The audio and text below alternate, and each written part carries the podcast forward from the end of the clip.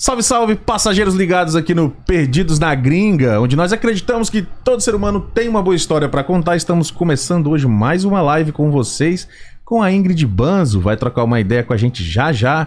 Queria cumprimentar aqui minha parceira, amiga e colega diretora. Boa noite, diretora. Boa, Boa noite, tudo bom? Tudo bem. Você está preparado para essa live marcial de hoje, capoeirista? Estou preparadíssimo. É. E aí, Elias Betedini? Suave. Tá aí preparado? Rapaz, eu fiquei foi com medo, eu queria ir pro outro lado. Ah, boa noite, Ingrid. Muito obrigado pela sua presença e ter aceito o convite de vir aqui conversar com a gente. Uma capoeirista, entre outras coisas que a gente vai falar também, nos Estados Unidos. Muito obrigado. Eu que agradeço, é uma honra fazer parte desse projeto. Ah, a honra é toda nossa. Tenta só falar um pouco mais perto do Mais microfone, tem que te ouvir Cê- bem cê pode direitinho. puxar ele. Tá ouvindo Isso. agora? Agora tô. Deixa eu só dar um recado aos nossos patrocinadores aqui e já já a gente volta para começar o nosso bate-papo de hoje. Tá bom? Queria mandar aquele forte abraço aí para o Hilton Ramsey. Você quer comprar ou vender o seu imóvel na região de Atlanta, do estado da Geórgia em geral? Esse é o profissional que vai poder ajudar você a realizar seu sonho. Hilton Ramsey .br é o Instagram dele, arroba hiltonramsey.br. Ele vai te guiar aí por todos os passos até sua casa própria. Financiamento, escolha da casa, vistoria e tudo que você precisa saber. Não se preocupe, se você não sabe nada de compra de casa aqui no estado da Geórgia, não se preocupe. Esse profissional vai te dar todas as dicas que você precisa saber. Isso vale para quem quer vender também, tá, gente? Tanto faz comprar ou vender hiltonramsey.br, ok? E hoje, né, diretora, temos aquela novidade que esperamos muito tempo Aham. para poder falar aqui. Saiu o portal de notícias das nossas amigas queridas da Rádio Brasil Atlanta. Né, Fica- tivemos essa feliz surpresa hoje, o portal de notícias aí do- dos Estados Unidos, tudo em português. Muito Pra massa. você né, que quer se informar, você já Da hora. conhece, todo mundo conhece a Rádio As Brasil são Atlanta. Você conhece também, Ingrid? Então, que- quem não conhece, né? Todo mundo aqui conhece a Rádio Brasil Atlanta. Então, mais esta ferramenta que elas estão lançando hoje, disponibilizando para a comunidade aí, o portal de notícias da Rádio Brasil Atlanta, que nós falamos tanto nesse projeto que estava em andamento, enfim, hoje ele foi ao ar e a gente foi aí é, um dos primeiros a serem avisados em primeira mão aqui e é com muito orgulho que a gente comunica para vocês. O portal é Rádio Brasil Atlanta com Z.com, simples assim. Rádio Brasil Atlanta com Na descrição desse vídeo tem o, o site lá da- do portal. E semana que vem, na quinta-feira, que cai dia. Vai ser que dia, da Dia semana? 9. Dia 9, vamos ter a live aqui com a Sophie, com a Débora, pra gente mostrar cada item do portal, cada funcionalidade, eles vão estar aqui com a gente, fazendo esse tour pelo lançamento do, do, do site delas aí, do portal de notícias, na quinta-feira da semana que vem, dia 9, tá? Queria mandar aquele abraço também pro pessoal do Zico 10. Você tem filhos aí na idade de aprender um esporte, de que querem jogar futebol, essa escolinha é por onde ele deve começar, tá? A escolinha Zico 10 fica em Marieta. Se você quer levar o seu filho lá para apresentar pro Carlalho Júnior, que é o coach lá, ele era jogador do Flamengo. O cara já jogou na do sub-20 da seleção brasileira, o cara sabe tudo aí na, na parte de futebol, ele vai poder te ajudar. Ele que é o- um dos coaches lá, né? O principal coach. E a escola Zico 10, assinada aí pelo nosso grande mestre Zico aí, né? Quem, não precisa nem falar muito sobre o Zico, todo mundo Ô, sabe. brabo, quem véi, né? é é, é- é a lenda, né? Então tá aí. Dá uma olhada se você tem esse projeto de colocar seu filho numa escolinha de futebol. Vai lá, dá uma olhada no Zico 10 aí nessa escola do Carlyle Júnior. E você quer anunciar com a gente, estamos prestes a encerrar a primeira temporada de vagas aí. Graças a Deus a, gente fez uma promoção de verão que foi um sucesso. Muita gente aderiu. Então estamos próximos a encerrar algumas poucas vagas abertas, dependendo dos produtos. Então procurem a gente, tá aqui o QR Code do lado, é só é, passar o seu celular e você vai ter todos os passos para chegar até a gente e anunciar o seu produto. né? E é isso aí, vamos começar mais uma live hoje então. Com a nossa amiga é a Ingrid Banzo. Eu tenho uns assuntos legais que quero falar com você, mas primeiro eu quero saber da onde que você é do Brasil, quando você veio pra cá, pra gente entender um pouco da sua história até chegar aqui. Pronto, meu nome é Ingrid Banzo, eu sou de Salvador, Bahia. Eu cheguei aqui em 2017, fevereiro de 2017. Perfeito. Porque minha mãe mora em Camaçari. Ah, minha vizinha. tá tudo em casa, tá É, sou tudo doido perto. Pra, doido pra conhecer lá a cara Você nunca bonito. foi? Ainda não, mas vou lá ano que vem, se Deus quiser, agora passou essa pandemia, essas coisas, essa loucura. Vou lá, ela mora bem perto de Guarajuba, aquela região ali. Na área Sabe? verde. Você chegou aqui em 2017, o que te trouxe Ok. O que É te tirou da Bahia? Porque baiano normalmente gosta Rapaz. demais da Bahia, né? É, antes de eu vir lá. pra cá, eu não morava lá. Desde quando eu tenho 18 anos, eu já moro fora. Ah, tá. Eu fiz, já morei em vários países com trabalhando com companhias de dança. Aham. E em 2017, quando eu mudei pra cá, porque eu era noiva, Sim. e aí eu vim recomeçar a vida aqui. Ok, então vamos entender, dar mais um passinho atrás. Dos outros países que você morou, é, você poderia dizer alguns deles e que época Eu- que você morou? Eu comecei a viajar com companhia de dança em 2012. Eu eh, fiz quatro temporadas na Turquia e fiz uma temporada na Tunísia, que Uhum. foi minha última temporada em 2016. Tunísia e África, né? Isso. Ok, perfeito, perfeito. E qual tipo de dança que te levou pra, pra, pra África e Europa? Show brasileiro, né? O samba e a capoeira, que é o que vende aqui fora, né? Sim, sim, perfeito. Aí você veio como noivo em 2017 pra cá? Sim, eu tinha um relacionamento de dois anos, meu noivo era daqui. Uhum. E aí aplicamos pro K1. Ele me fez a proposta de vir morar aqui. Engraçado que eu nunca sonhei, nunca nem pensei de vir morar nos Estados Unidos. Nunca foi um lugar. nos- A única coisa que eu sabia que tinha nos Estados Unidos era a Disney, mas nunca tive vontade. Sempre tive vontade de morar na Europa, pelo fato de eu ter várias amigas que moram lá e eu sou apaixonada pela Europa. Mas em 2015 eu conheci o meu ex, né? Que agora é ex, aquele traste. A- Agora é um ex, favor antes era noivo. Faz- desliga o ar-condicionado, por favor, porque pra não ficar ruído aí, pra gente ficar com o som Foi. bem limpinho. O livramento. Valeu. Enfim. é, e aí, em 2000, ficamos- nos conhecemos em 2015, 2016, é, como iria mudar de presidente. Ele falou, ele disse, não dá pra ficar, porque geralmente a gente se via. Do, é, ele ia pro Brasil, a gente ficava três, quatro dias, ele voltava. Ele ia, ficava três, quatro dias, ele voltava. E como eu sempre trabalhava viajando, às vezes dificultava muito a questão da gente se encontrar no Brasil. E ele perguntou: Você quer vir embora aqui? Eu, não, não quero. Nunca tive vontade. Ah, não, eu- não, não quero não. Desse jeito. Aí ele me pediu noivado. Ele, ah, vou fazer assim. Eu vou. Como vai mudar de presidente? Na época era o, o Obama. Sim. Vai ser muito difícil depois pra você entrar. Eu vou aplicar e se você gostar. Eu nem sabia que tipo de visto era, nem sabia que tinha que ter visto pra entrar aqui. Eu vou aplicar e se você quiser, você continua, senão você volta pra casa. Você tem três meses pra se adaptar. Resultado, vim pra cá, quase não vim, ia desistir no meio do caminho, porque tive que largar, larguei meu emprego, tipo, eu tinha contrato, já, traba- já, tava- eh, já tinha contrato pro próximo ano com essa empresa, mas aí eu decidi não continuar e vim pra cá. Cheguei aqui em 2017 e depois cheguei aqui, depois de dois meses e meio, eu resolvi casar e depois me separei. Longa história. Ok, ok. Entendo perfeitamente e, e, e aí tem que ter coragem pra fazer essa mudança, né? Largar tudo assim pra trás e, ir pro país da pessoa. Eu vou dizer a você, tipo, pra mim quando eu cheguei aqui, tudo que eu passei no meu relacionamento, que não foi um relacionamento saudável, eu não entendia porque eu tava passando por tudo aquilo, principalmente de eu nunca ter sonhado de vir morar aqui e por eu ter uma vida estável, eu fazia o que eu amava, eu larguei tudo. Eu sempre dancei. Eu, eu- eu brinco dizendo que o primeiro trabalho é, regular que eu tive foi aqui, o primeiro trabalho de verdade, que é o que como a gente fala no, no Brasil, ah, dança não é trabalho, mas Sim. assim, sempre foi minha profissão. Mas antes disso eu sempre trabalhei com arte, então enquanto eu, quando eu larguei tudo isso, pra mim foi muito difícil tomar essa decisão. Eu lembro que eu tentei voltar atrás dois meses antes de vir, mas minha mãe conversou comigo, minha mãe falou, Ingrid, você tá chegando na idade, você já viaja desde quando você tem 18 anos, tá na hora de você construir uma família, construir uma vida, que não dá essa coisa, ficar seis meses no Brasil, cinco meses, seis meses no Brasil, cinco meses, três meses, quatro meses. E quando eu decidi largar isso tudo, pra mim foi uma dor muito grande, mas eu vim na esperança de que chegando aqui, né, eu iria construir a família, ser tudo maravilhoso, uma nova oportunidade. Mas quando eu cheguei aqui não foi nada disso. E a culpa era maior pelo fato de eu ter uma vida estruturada e ter largado tudo isso por conta da pessoa que eu estava. Uhum. Que não deu E certo. como você conheceu ele? No Rio de Janeiro. Eu tava de férias no Rio de Janeiro, eu sempre fui apaixonada pelo Rio, embora seja da Bahia. E a gente se conheceu na praia. Primeiro a gente virou amigo, e depois você sabe, a internet, né? Não tem como você desconectar com as pessoas. É a melhor forma de você man- se manter conectado. Com- é, ficamos nos falando durante um ano e pouco. Aí quando chegou no final de 2015, ele voltou pro Brasil. Foi no final de 2015, foi. No final de 2015, ele voltou pro Brasil, a gente se viu. Em 2016, eu tava na Tunísia, que foi quando ele me pediu em noivado.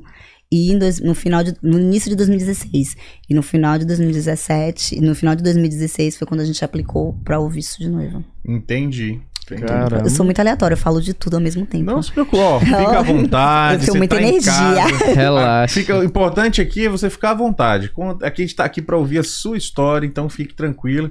que a gente tem um prazer imenso em conversar e, e ouvir de tudo que você tem pra contar. Nossa, muita Não coisa. sei se você ouviu, o nosso slogan é, é onde nós acreditamos que todo ser humano tem uma boa história pra contar. Nem que você tenha só uma, mas Mas- todo ser humano tem uma boa história pra contar. A gente tá aqui pra ouvir e conversar sobre Verdade. isso.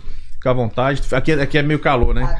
É, eu, eu, eu desligo o ar-condicionado, senão fica um barulho. A gente vai ter- resolver esse problema. Lá embaixo é um freezer, aqui em cima aqui em é cima? um, um pouco quente. Complicado. Mas quem- a galera sabe como é que é aqui. Como foi sua relação com a dança? Como é que você descobriu que aquilo ali era o que você queria fazer? Aqui, pra eu falar de dança, eu tenho que falar de capoeira. Eu falar de capoeira, eu tenho que falar de teatro. O que é que acontece? Do jeito que você quiser. Eu comecei com a capoeira. Quando eu era criança, eu sofri agressão do meu pai e meu pai era uma pessoa muito violenta, então ele me batia muito. Eu era uma criança revoltada. Eu tinha tudo pra dar pro que não preste, como a gente fala na Bahia. Eu tinha tudo pra dar pro que não preste.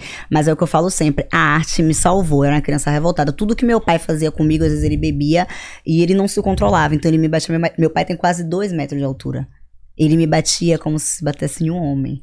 Eu tenho o meu joelho machucado, meu ombro machucado de cacetada que ele deu. Uma vez ele quebrou um cinto, que foi um cinto de, de couro em mim. A última vez foi quando eu decidi morar com a minha mãe. Ele deu uma cacetada no meu ombro, eu fiquei com o, o braço enfaixado. A gente teve que dar a queixa dele, mas eu não quis que nada acontecesse com ele. Aí eu fui morar novamente com minha mãe. Porque quando, quando eu era criança, eu morava com minha mãe. Quando minha avó faleceu, pelo fato de minha avó não ter, minha mãe não ter condições de me criar, eu fui morar com meu pai. Eu era louca pro meu pai. Enfim, eu tava nessa fase de revoltada da vida, triste com tudo. Tinha vezes que eu pensava, meu Deus, por que eu passo por tudo isso? Por que eu não sou feliz? Eh, meu pai era muito controlador, não poderia ter, não podia ter amizade. Eu sempre quis dançar e fazer capoeira, mas ele nunca deixou pelo fato dele ser muito controlador. E quando eu fui morar com minha mãe, eu, eu lembro que eu tinha saído da escola, eu tava passando por essa transição de desse processo. Nossa, eu moro com minha mãe agora, meu pai não quer falar mais comigo, ele me rejeita pelo fato de da forma que tudo aconteceu, eu tô recomeçando de novo do zero praticamente. Minha mãe não tinha muito condições, minha mãe na época tava desempregada. Aí, enfim, eu tava saí da escola, passei, eu vi uma roda de capoeira. Só que eu sempre gostei do samba, não sempre me, me puxou o samba de roda.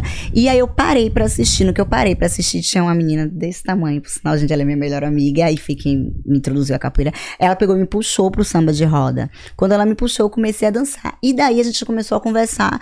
Ela, nossa, você, você eu vinha na capoeira. Eu, não, não quero não. Tudo que eu começo, nada eu termino. Porque nessa, nessa época eu tentei algumas coisas e nada dava certo, porque eu não tinha o foco de terminar as coisas. Não, não, dá pra mim não. Essas crianças tudo jogando correto, porque eu já tinha o quê? 11 anos, 11 anos, ia fazer 12 anos, mas só que eu já era desse tamanho. Desde quando eu tenho 10 anos, Já era, desse tamanho já era bem adiantada. adiantada para as crianças que estavam super evoluídas na capoeira. Ela disse primeiro, minha mãe não vai deixar, porque eu moro longe. Na época eu morava, tipo, eu, eu, entre- eu morava no- na Baixa do Tubo e a academia era no Cosme de Farias, no topo do Cosme de Farias.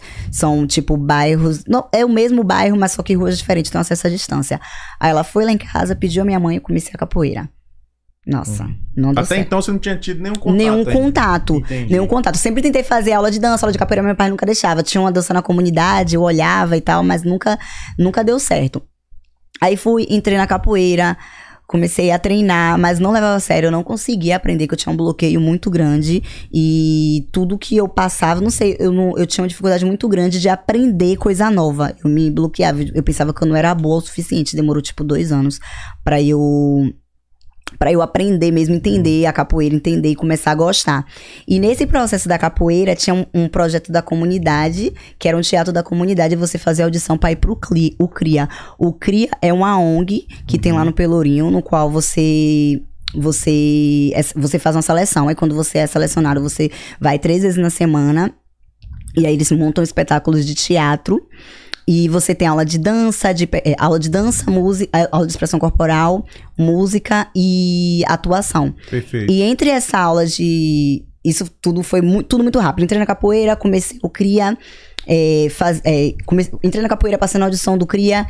E comecei a fazer as aulas, aí uma, que é minha mestra, né, que hoje em dia tá até o nome dela tatuado na minha perna, Jade Jane Mirtz, ela era professora de dança. Como é que era o nome dela? Jade Jane Mirtz. Jane, É uma Nossa, grande. nome é difícil. Jade Jane Mirtz. Jade Jane. Jade Jane Sim, ela é uma Mirtz. grande coreógrafa, Perfeito. professora de dança. Ela trabalhou no CRIA durante anos. E aí ela olhou pra minha cara e falou: Nossa, você dança tão bem. Na época, era, é, a, a base do nosso espetáculo era dança afro, né? Uhum. Ela, nossa, você dança tão bem, você deveria fazer aula. Porque não é pra mim, não, eu sou capoeirista. Não sou dançarina, não. Ela, você deveria fazer aula? Não, não é pra mim, não. Enfim, depois de uns três meses de tanto ela Os insistir. capoeiristas têm muito aquela de.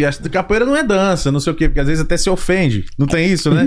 Eu já, já, já aí- capoeira, tá? Depois vamos falar sobre isso.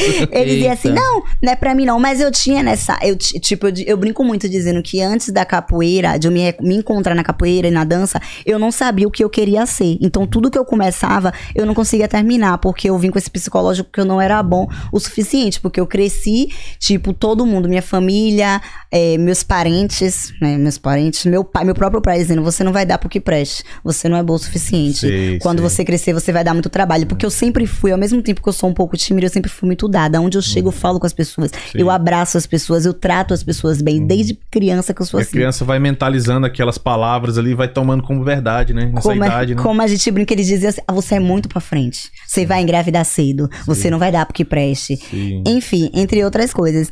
E aí eu entrei. é, acabou que Jade Jane, né, ela me implorou praticamente pra entrar na aula de dança na escola de dança da FUNSEB. Vai, eu me inscrevi na escola de dança da FUNSEB. Comecei a fazer aula e super me identifiquei. E em, tipo, menos de seis meses, ela olhou pra minha cara e falou assim: Você vai participar de um concurso? Eu. eu primeiro não tenho nem Talento dinheiro. nato aí. Não tenho nem dinheiro pra fazer a roupa. Ela, não, você vai participar de um concurso. Eu, não, eu não vou, ela, eu vou te preparar. Eu disse, a roupa é muito cara. Na época era 300 reais. 300 reais era Hum, muito dinheiro. Sim, sim. Eu nunca vou esquecer. Ela pegou o cartão de crédito dela. Ela, eu vou comprar e depois, quando você puder, você me paga. Até hoje eu não paguei. e nem vou pagar. Abraços e beijos, valeu. Com certeza ela deve estar assistindo. Jade Janimitz. Isso, se ela não tá Então, assistindo, ela vai chegar daqui a pouco. Me- É, deve tá lembrando mestre- agora. mestre de- Eu chamo ela de minha mestra. Hoje em dia ela é minha mestra, minha melhor amiga, minha parceira, meu fechamento. Ah, Ok. Então, com certeza, ela, ela já sabe que você já pagou isso a ela de outras formas muito mais é, satisfatórias de ver você bem. Já é um pagamento, tenho certeza. E é o que eu falo a todo mundo. Eu não escolhi a dança, foi a dança que me escolheu, porque ela praticamente me pegou, me botou nesse ambiente de dança. Você vai fazer, você vai. Eu participei do concurso em 2012, que era o concurso Rei e Rainha do Bloco Malê de Malê, que é um bloco afro. Uhum. E ganhei segundo lugar. Só não ganhei porque eu era mais clara. E infelizmente eles acham, não, eu vou dar lugar pra essa branca. Enfim.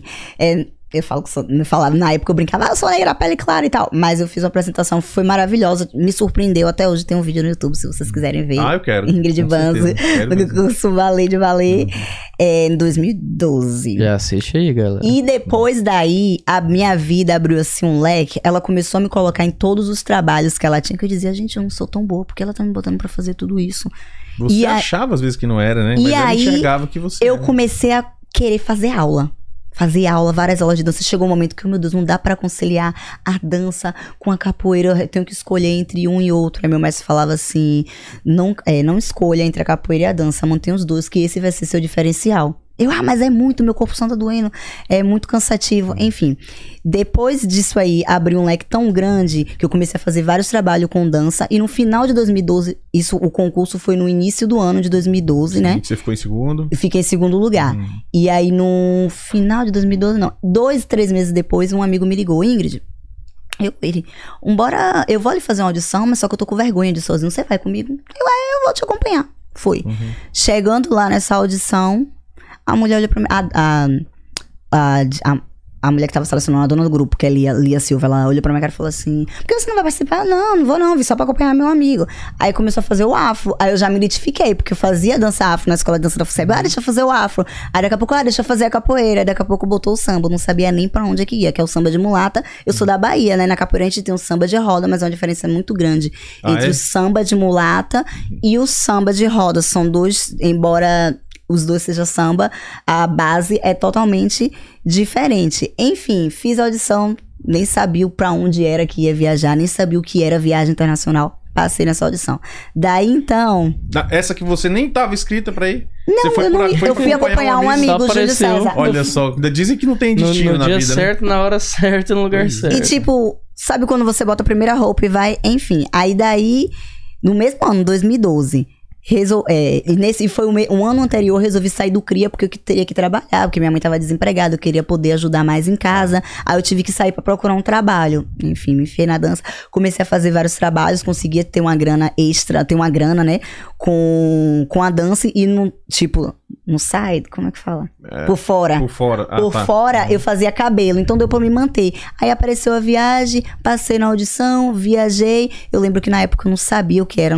Tinha que comprar sapato de mulata, tinha que comprar roupa de mulata, tinha que comprar tanta coisa, que foi ela e um amigo meu, Jane, e um amigo meu chamado Nelson, que me ajudaram em tudo, porque na época eu não tinha dinheiro suficiente. Aí viajei o primeiro ano, tive a Uhum. Isso, experiência. Pra onde foi a viagem? Pra Turquia. Pra Turquia, certo. Viajei o primeiro entender aqui. ano e a dona falava assim: Ingrid, você só passou porque eu gostei que você fez na capoeira. Eu fiquei com isso na mente, mas Uhum. no show ela não deixava, eu não fazia capoeira.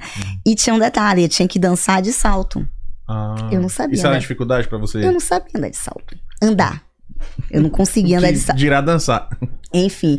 E eu trabalhava com cariocas, carioca, tinha muita carioca, as carioca dando show. E eu não conseguia, todo mundo fazia hora de mim. Nossa, você anda de perna aberta. Pelo fato da capoeira toda troncudinha, você anda de perna aberta, você anda de perna aberta. Eu botava o salto todo santo dia, eu toco, toco, toco, toco, toco, toco, sambando sozinha. Ela, Ingrid, eu não aguento mais, porque ela, minha chefe morava embaixo de mim. Ah, sim, ficava um barulho. Tentando, que eu botei na minha cabeça que eu iria aprender a sambar de qualquer custo. Eu tinha que aprender. Aí chegou no final da temporada, já sabia uns movimentos um pro lado, pro outro, e andar de salto, que era o principal, aprendi a andar. E no ano seguinte, 2013, eu trabalhei com a Carioca. Foi quando ela me chamou no canto, a Aline, e falou: Pronto, filha, eu vou te ensinar a sambar. Aprendi a sambar. Daí em diante, acabou.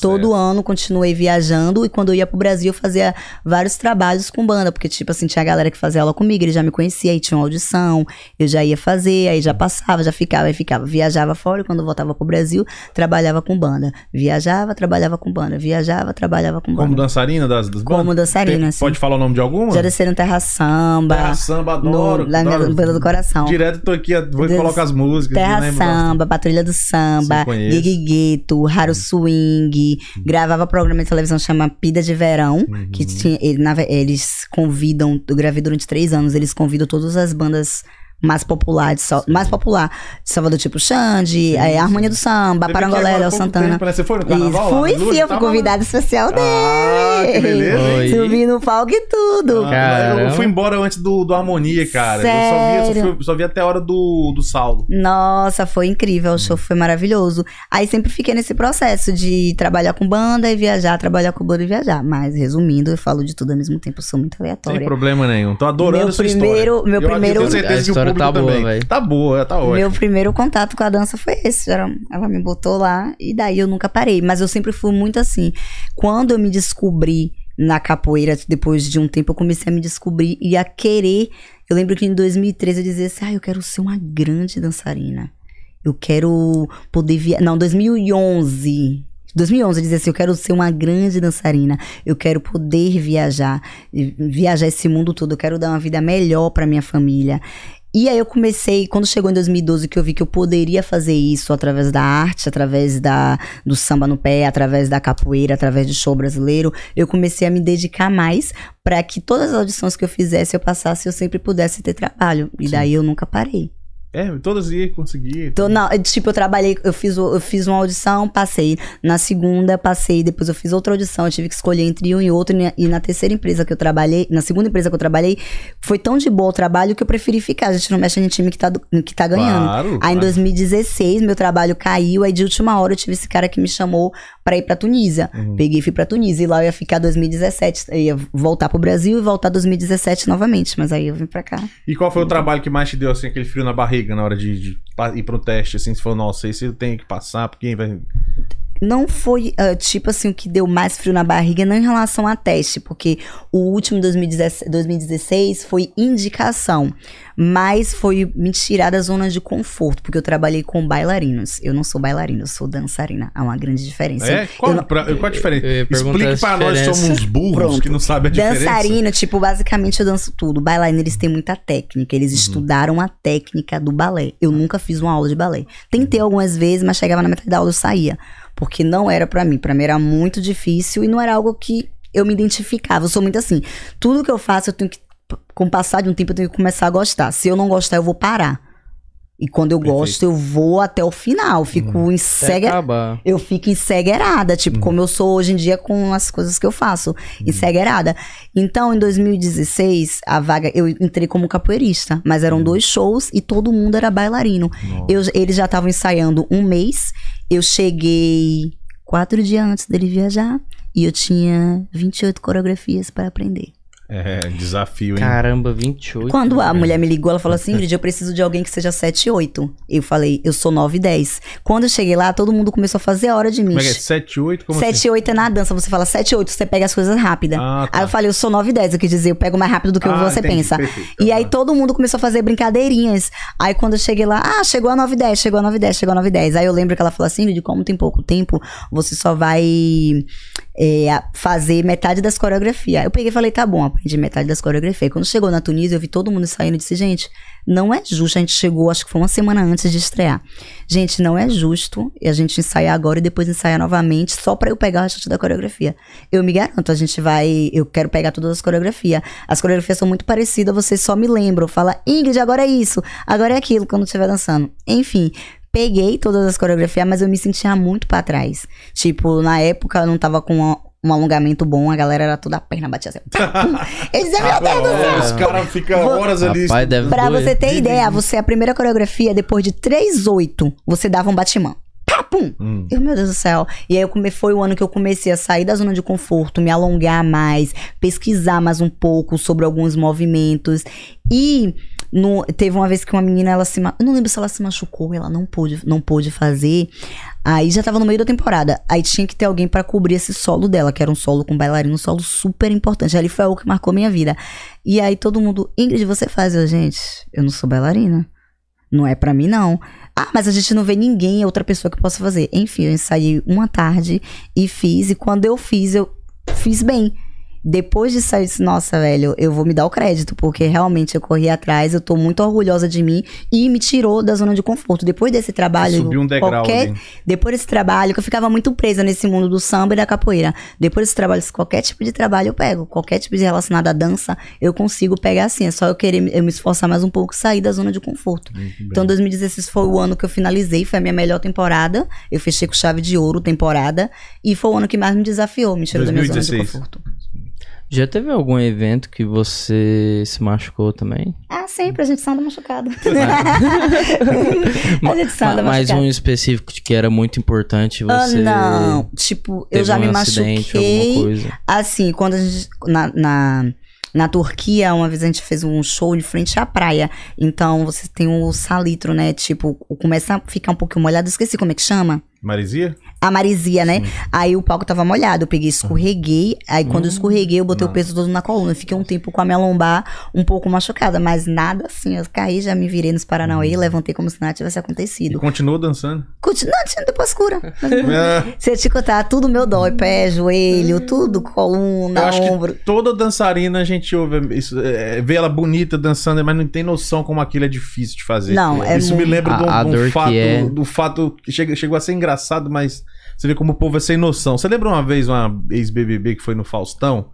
Aí ela conversando com o Faustão lá, aí ela pegou e falou assim: Pois é, vou fazer, é, tentar fazer teatro, tentar fazer isso, aquilo, e se nada der certo, eu posso vir dançar aqui.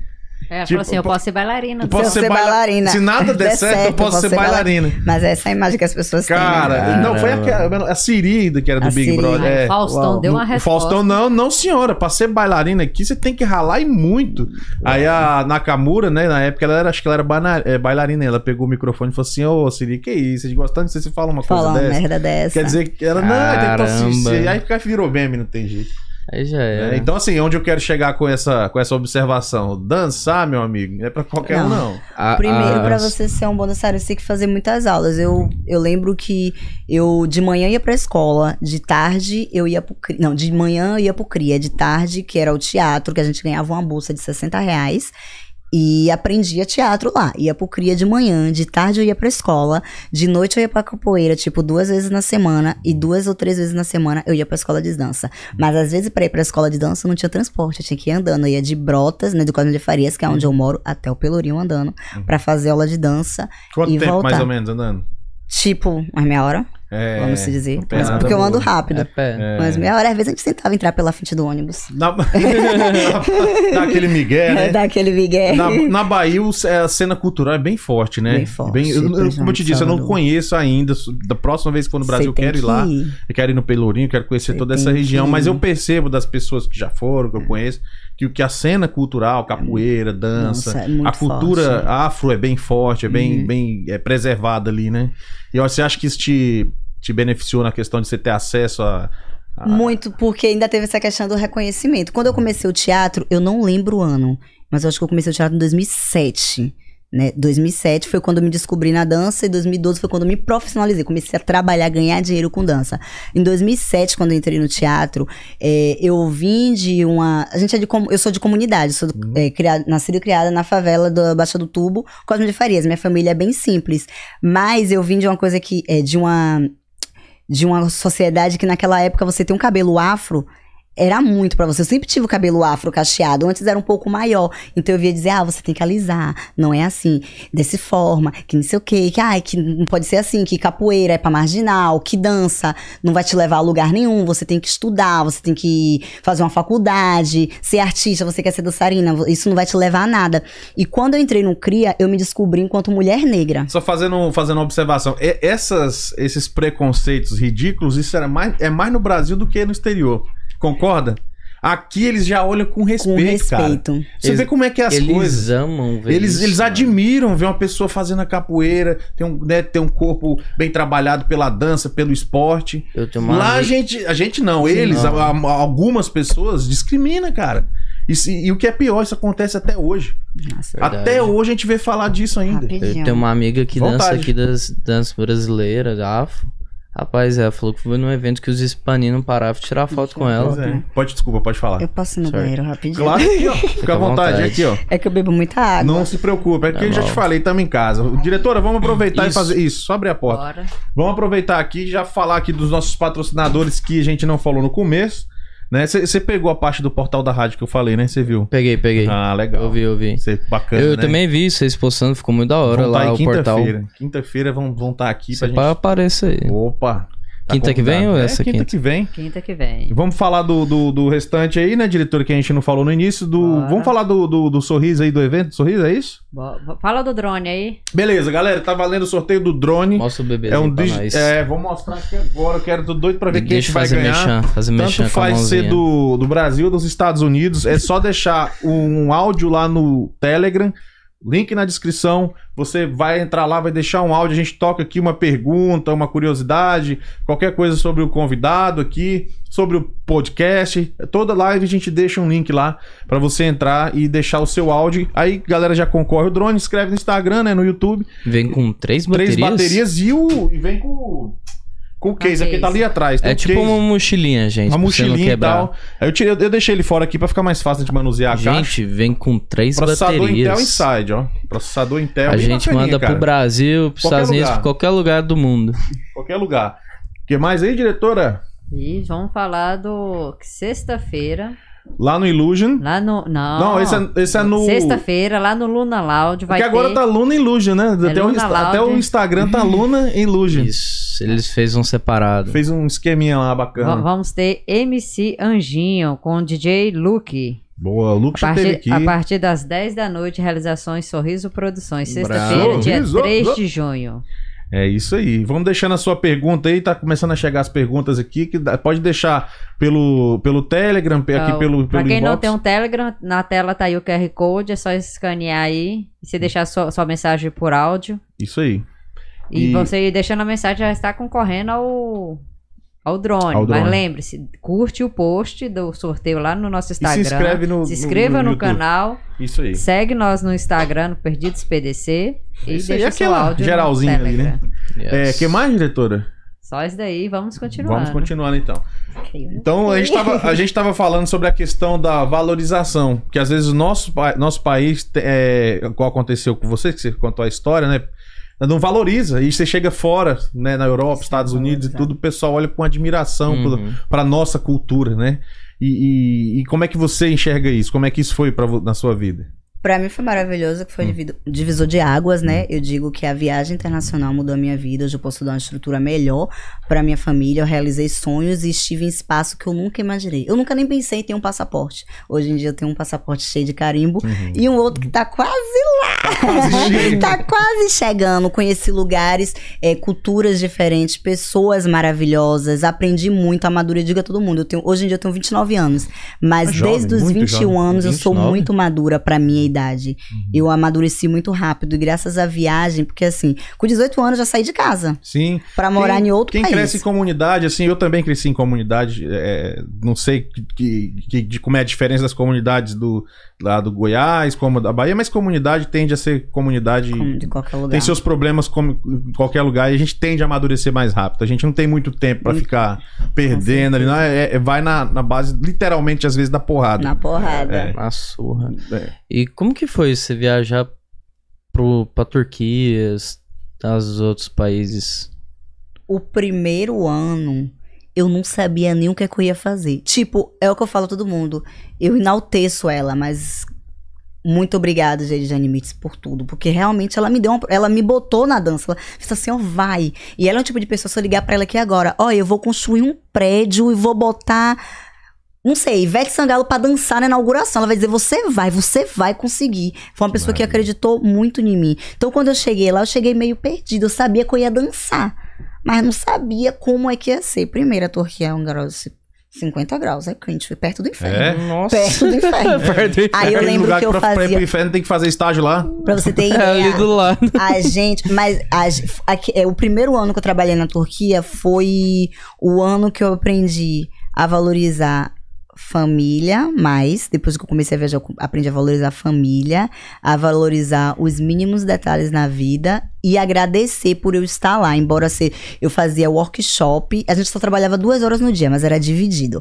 A gente fazia workshop de tarde, mas às vezes a gente saía de casa meio-dia, fazia workshop, ficava lá, ensaiava depois do workshop, aí descansava, ia tomar, é, se arrumava, ia fazer um entrance, que é ficar na frente do restaurante cantando música de capoeira, Ei, seja bem-vindo, boa noite, em, tipo, falar inglês, naquela época eu não falava nada de inglês, eu não sei como foi que eu fiquei anos lá, nunca quis aprender o idioma, enfim. E depois a gente fazia o show e depois do show tinha um after show. A gente, as nossas duas horas era dividida, mas acabava que a gente ficava no trabalho o dia todo. Ah, E tá. a gente trabalhava em hotéis que. resorts. Que vocês não têm noção o que são os resorts da Turquia. Conta pra nós. Pra o que você que ter ideia, atenção lá. Esse daqui é o meu preferido. Tem Hum. dois que são o meu preferido. Sabe o Titanic? Sei, Tinha um hotel claro. que é o desenho do Titanic. Eita. Tudo igual. Tudo, Ah, tudo, tudo, ferro. tudo. Tinha um outro hotel que era a cidade de Amsterdã. Eu tive a oportunidade de ir pra Amsterdã três anos atrás e eu fiquei encantada, porque realmente A similaridade. era a mesma coisa. Então eu, poder, eu podia trabalhar nesses hotéis. Eu lembro quando eu cheguei no primeiro hotel que eu cheguei, tinha um lustre que era do tamanho disso aqui. Eu fiquei parecendo uma idiota, olhando que ficava abismada. Eu nunca imaginei estar naquele lugar. Eu nunca imaginei estar em outro país. E ver tudo aquilo, estar em hotéis chiquerésimo, trabalhando, você fazer show. Todo santo dia a gente tinha show. A gente tinha duas folgas na semana. Tinha vez que a gente fazia dois shows. E fazer show pra mim, várias pessoas de países diferentes. Eles estão ali te idolatrando. Você tá em um palco, o momento é seu. Uhum. Pra pessoas de outro país que falam outros idiomas, mas a dança consegue tocar essas Certo, pessoas. sim. Que a maioria deles não entendia o que a gente tava fazendo. Sem mas sabia que a a gente língua. tava dançando. Enxerga a beleza dos movimentos e tal. Às vezes a pessoa não entende Lá é nada, tipo, é alemão. lá é nada. tipo assim, Las Vegas, que rola muito espetáculo, essas coisas. Não, Las Vegas é baixaria. Não, não. Tô brincando. também, Tô também. brincando. Tem Não, eu fui mas tem Las os Vegas. espetáculos Não, grandiosos lá também. Tem, eu fui, mas eu não fui nos espetáculos de Las Vegas. Eu fiz, é, eu fui lá, botei fantasia e fiquei no meio da rua, achei da hora.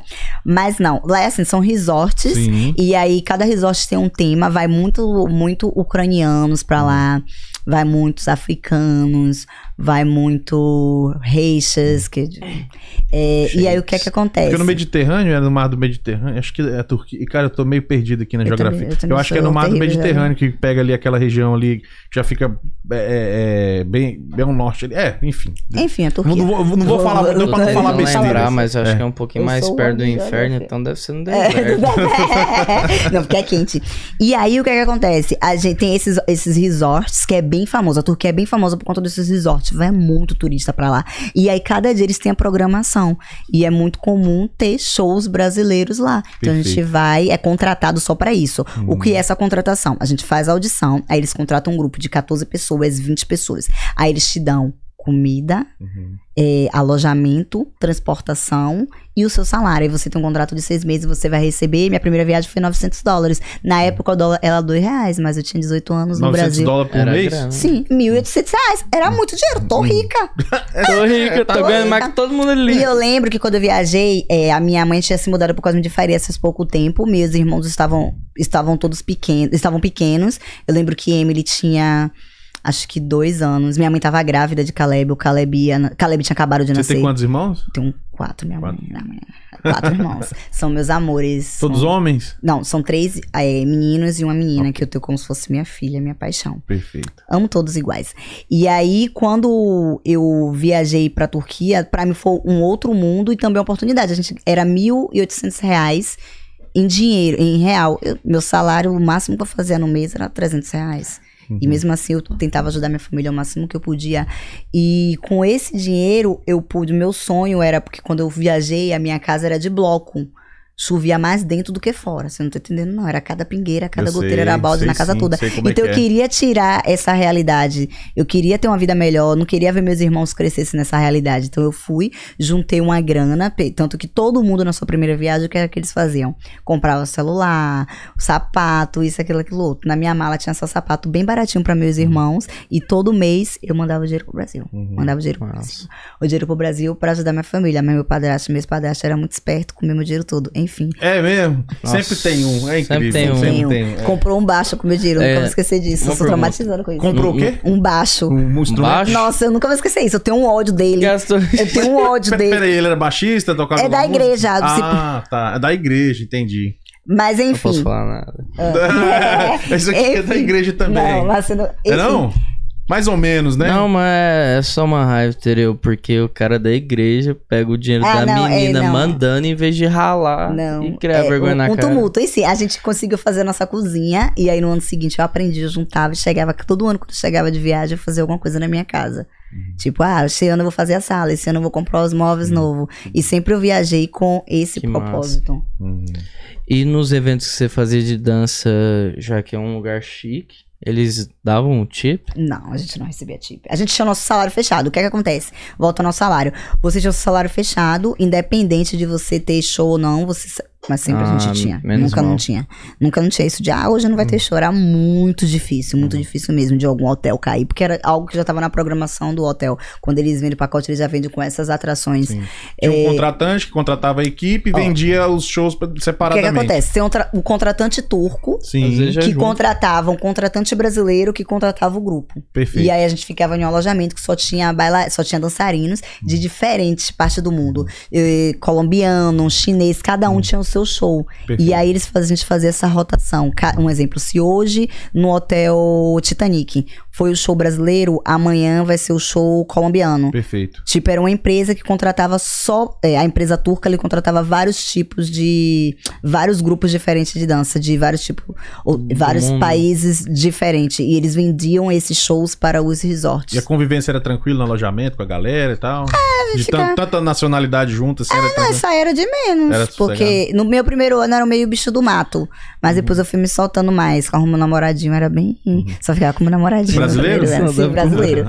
Eu ficava com namoradinho. Era lua de mel. É, só ficava com namoradinho. Lua de mel. Mas era bem de boa, porque assim, a gente não se via, né? A gente se via de manhã, Sim. na hora Cada de tomar café, porque tinha um refeitório, né? Na hora de tomar café.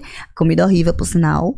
E... Nossa, Foi, não, eu boa que ela voltei. joga na lata. Não, horrível. Já vou Horrível. mandar uma mensagem aqui pro hotel. Não, Odiei. não, do refeitório de onde a gente morava, eu não gostava. Odiei o primeiro ano a comida horrível, só comia pão e melancia. O tempo todo, eu voltei isso aqui, ó. Seca rapaz, outro lado. Eu sempre fui magrinha, voltei mais magra do que eu já era.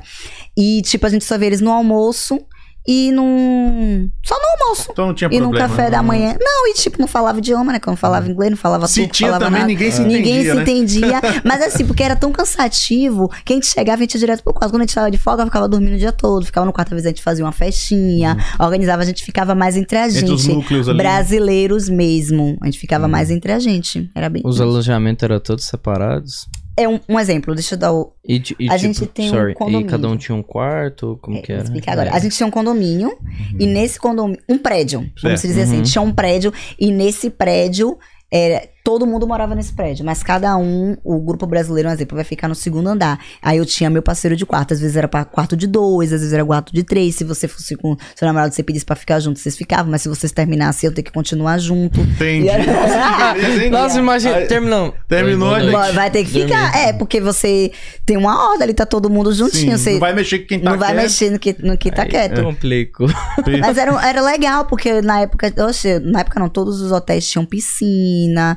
Era bem de boa, meu filho. Você tinha seu quarto. Academia. Seu quarto, tipo, não tinha academia, mas você tinha academia por perto, era bem de boa. E muitos dos hotéis onde a gente trabalhava, depois do, do workshop, a gente podia andar pelo hotel, às vezes eles davam lanche, você podia usar piscina, dependendo de que, de, de que hotel fosse, você podia usar piscina, era bem de boa. Você acha que é uma experiência válida pra uma pessoa que quer fazer essa, esse tipo de. ter essa experiência na, de dança fora do país? Você acha que valeu muito pra você? Valeu muito, foi o que mudou a minha vida. Uhum. Se você me perguntasse há alguns anos atrás se eu imaginaria hoje estar vivendo tudo que eu já vivi e estar aqui, eu não, eu não imaginaria. Uhum. Foi a dança verdade. que te abriu essas portas. As portas em relação a tudo. A dança que abriu minhas portas em relação a tudo. Vamos, vamos falar agora da sua realidade aqui. Ok. Vamos um trazer para os Estados Estados Unidos agora. This is America. Você, é, você já, já deu a, a sinopse aí da, da história do que você veio com, com o noivo, não deu certo, separou tal, você ficou.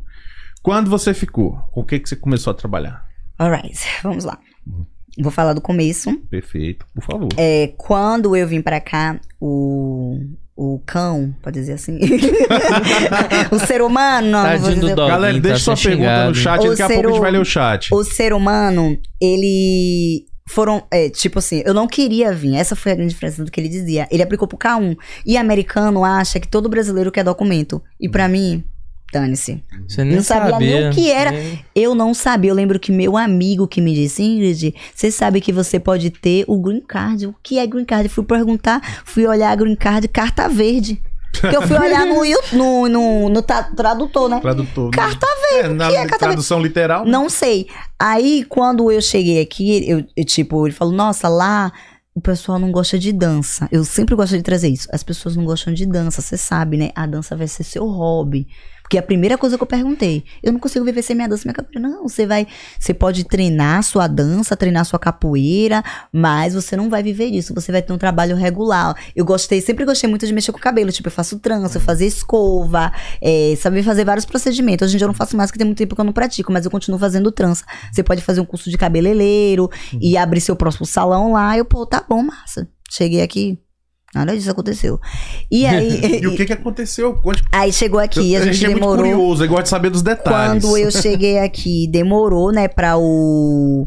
é, a gente, eu casei depois, no último dia dos três meses que tem, né, pra você. Que quando você vem com o K1, o K1 é o visto de noiva, não sei, deixa eu explicar um pouco. O K1 é o visto de noiva, você vem com esse visto que já te dá basicamente direito ao green card. Se você casar, você pode aplicar pro green card. Green card. Claro que você vai passar por uma, entrevista. Eles só vão negar se eles verem que o casamento foi de má fé, que não foi um, foi um casamento comprado, não foi um Se casamento for real. treta, é. Se for treta, mas você tem três meses pra, pra casar. É o prazo, são 90 dias. Tanto que tem um, é, Nine Day Fianças, né? Que tá, uma galera assiste que fala, retrata um pouco sobre isso. E aí, quando eu cheguei aqui, eh, demorou três meses, num- um dia antes de, porque você tem uma validade pra aplicar. A, a gente tinha casado antes, dois meses antes, no papel, e um mês depois a gente fez a, a cerimônia. E aí ele esperou o último dia, porque ele não tinha certeza que eu iria ficar. Porque todo dia eu dizia que ia embora. Todo Ah, entendi. dia. Você mesmo dizia Ele que esperou o último entendi. dia pra aplicar para o, o green card. Ele aplicou pro green card, mas quando ele aplicou pro green card, ele não aplicou pra minha permit work.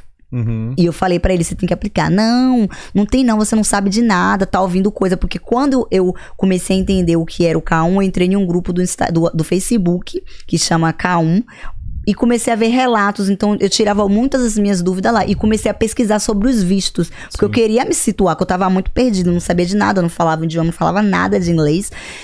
E aí, como eu não apliquei, eu fiquei um ano esperando o meu processo pra eu poder trabalhar. Hum. Eu não pude trabalhar, então minha rotina era como dona de casa. Dentro de casa, não tinha carro, não falava um idioma, não tinha amizade, esperava ele. Sempre gostei muito de treinar, eu esperava ele pra ir pra academia, porque não tinha carro e tudo aqui é longe, o transporte aqui O é dependente total. é terrível. E aí depois, quando o meu documento sai. é, deixa eu ver. Não, quando o meu documento saiu, não. Antes do meu documento sair, eu consegui um trabalho de garçonete. Ganhava 9 dólares a hora, que era perto Por do meu fora, curso né? de inglês. é que é. Que era perto do meu curso de inglês. Não, foi antes. Não, foi depois, logo depois que meu documento saiu, um ano, no dia do meu casamento, no dia de um aniversário, um ano de aniversário de casamento, foi quando o meu green card saiu. Uhum. Tanto que no, foi o dia da minha entrevista. Que o cara falou assim: Nossa, eu não vou nem negar. Vocês estão fazendo um aniversário de casamento hoje. Vai ser o seu presente. Ué, Tava É. junto. Não tem, tava tem junto. que- Não tinha, nem tipo, foi bem fazer. né? natural, porque tava junto, foi bem natural. Aí eu, eu lembro que esse meu amigo tava trabalhando nesse lugar, eu disse, pô, eu quero trabalhar lá, eu posso ir lá falar com o manager? Aí fui, era um, uma padaria que ao mesmo tempo era o bar, ao mesmo tempo era um restaurante, era um mercado, tudo ao louco. mesmo tempo.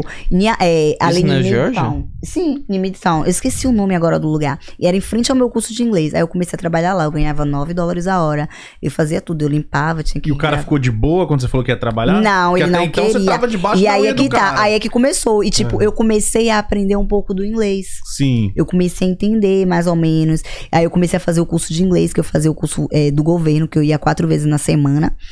E aí, quando eu comecei a trabalhar, ele dizia: Nossa, tá ótimo, 9 dólares a hora. Tá perfeito, pelo menos dá pra você ter um dinheirinho, guardar, porque eu sempre pedia dinheiro ele pra mandar pra minha mãe, que eu sempre ajudei minha família. E eu não poder ajudar mais, isso tava me incomodando muito. Não, tá ótimo, tá perfeito. 9 dólares.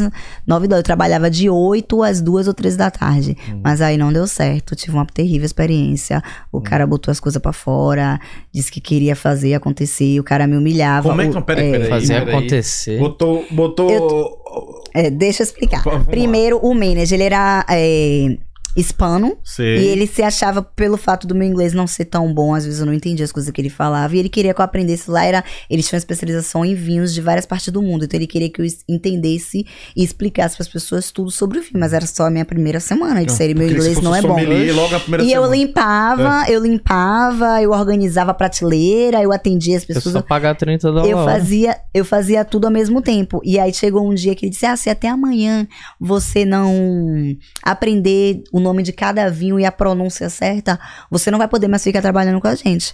Aí eu peguei fiquei muito mal. Eu fui no banheiro, né? Recla no banheiro e comecei a chorar. Aí o cara que trabalhava lá, o cozinheiro, ele veio e falou: Nossa, você tá bem? Eu Estou bem.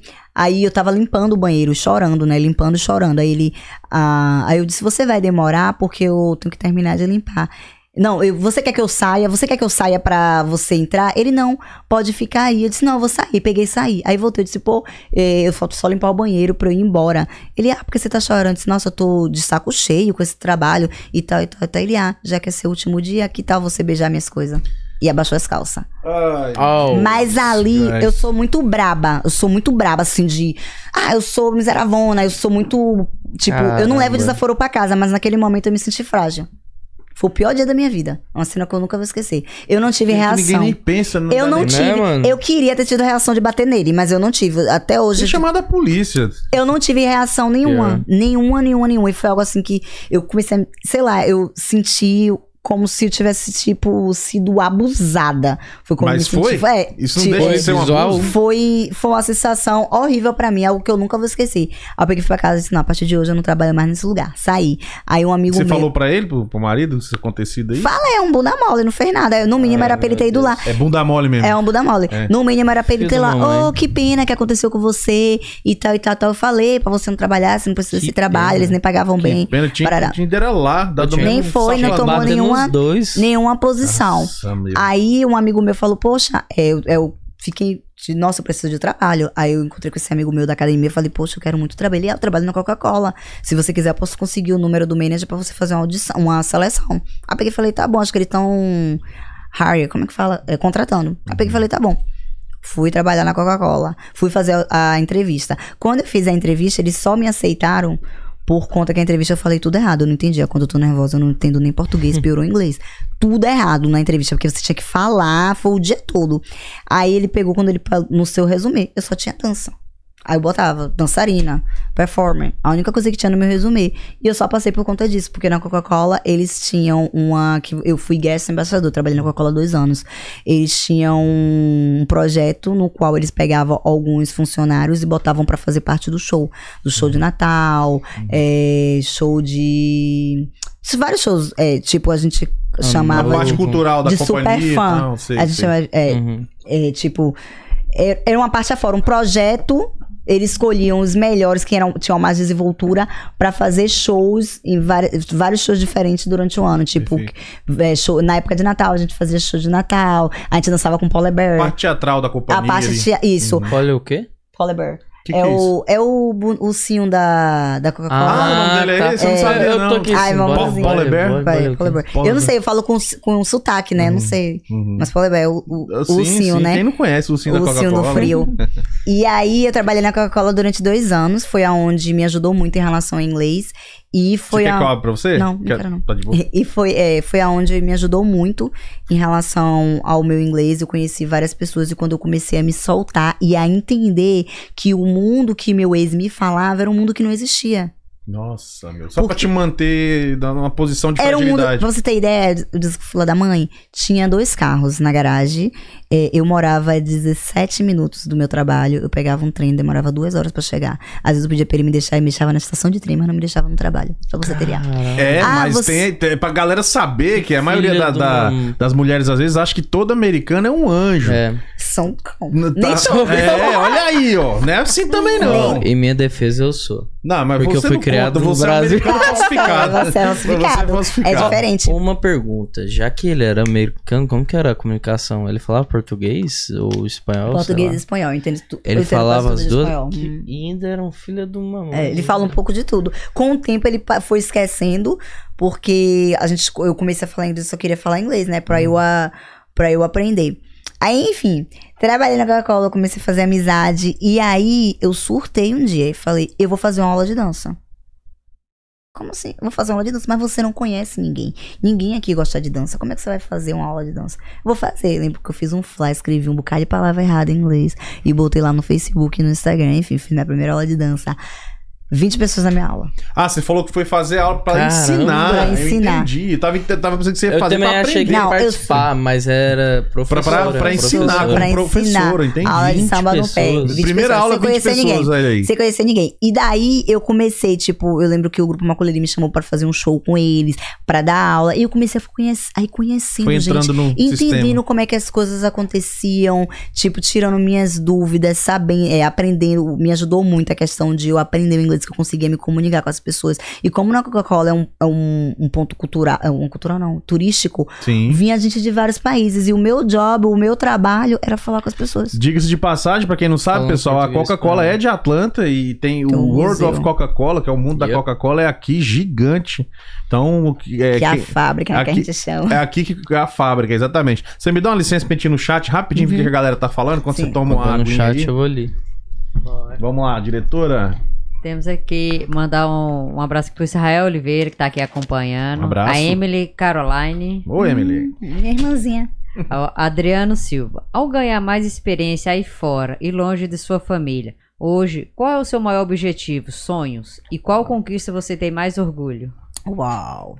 Meu maior objetivo no momento é poder trazer minha família pra cá. Eu sou muito. Minha, é, eu vivo em prol da minha família, eu sou muito apegada à minha mãe. Quando eu falo minha família, é minha mãe e meus irmãos. Eu e meu pai. A gente tá tentando reconstruir essa, essa conexão, mas não é da forma que é eu e minha mãe. Porque minha mãe nunca teve nada pra me dar, minha mãe sempre acreditou em mim. Minha mãe é a pessoa que tem mais orgulho de mim.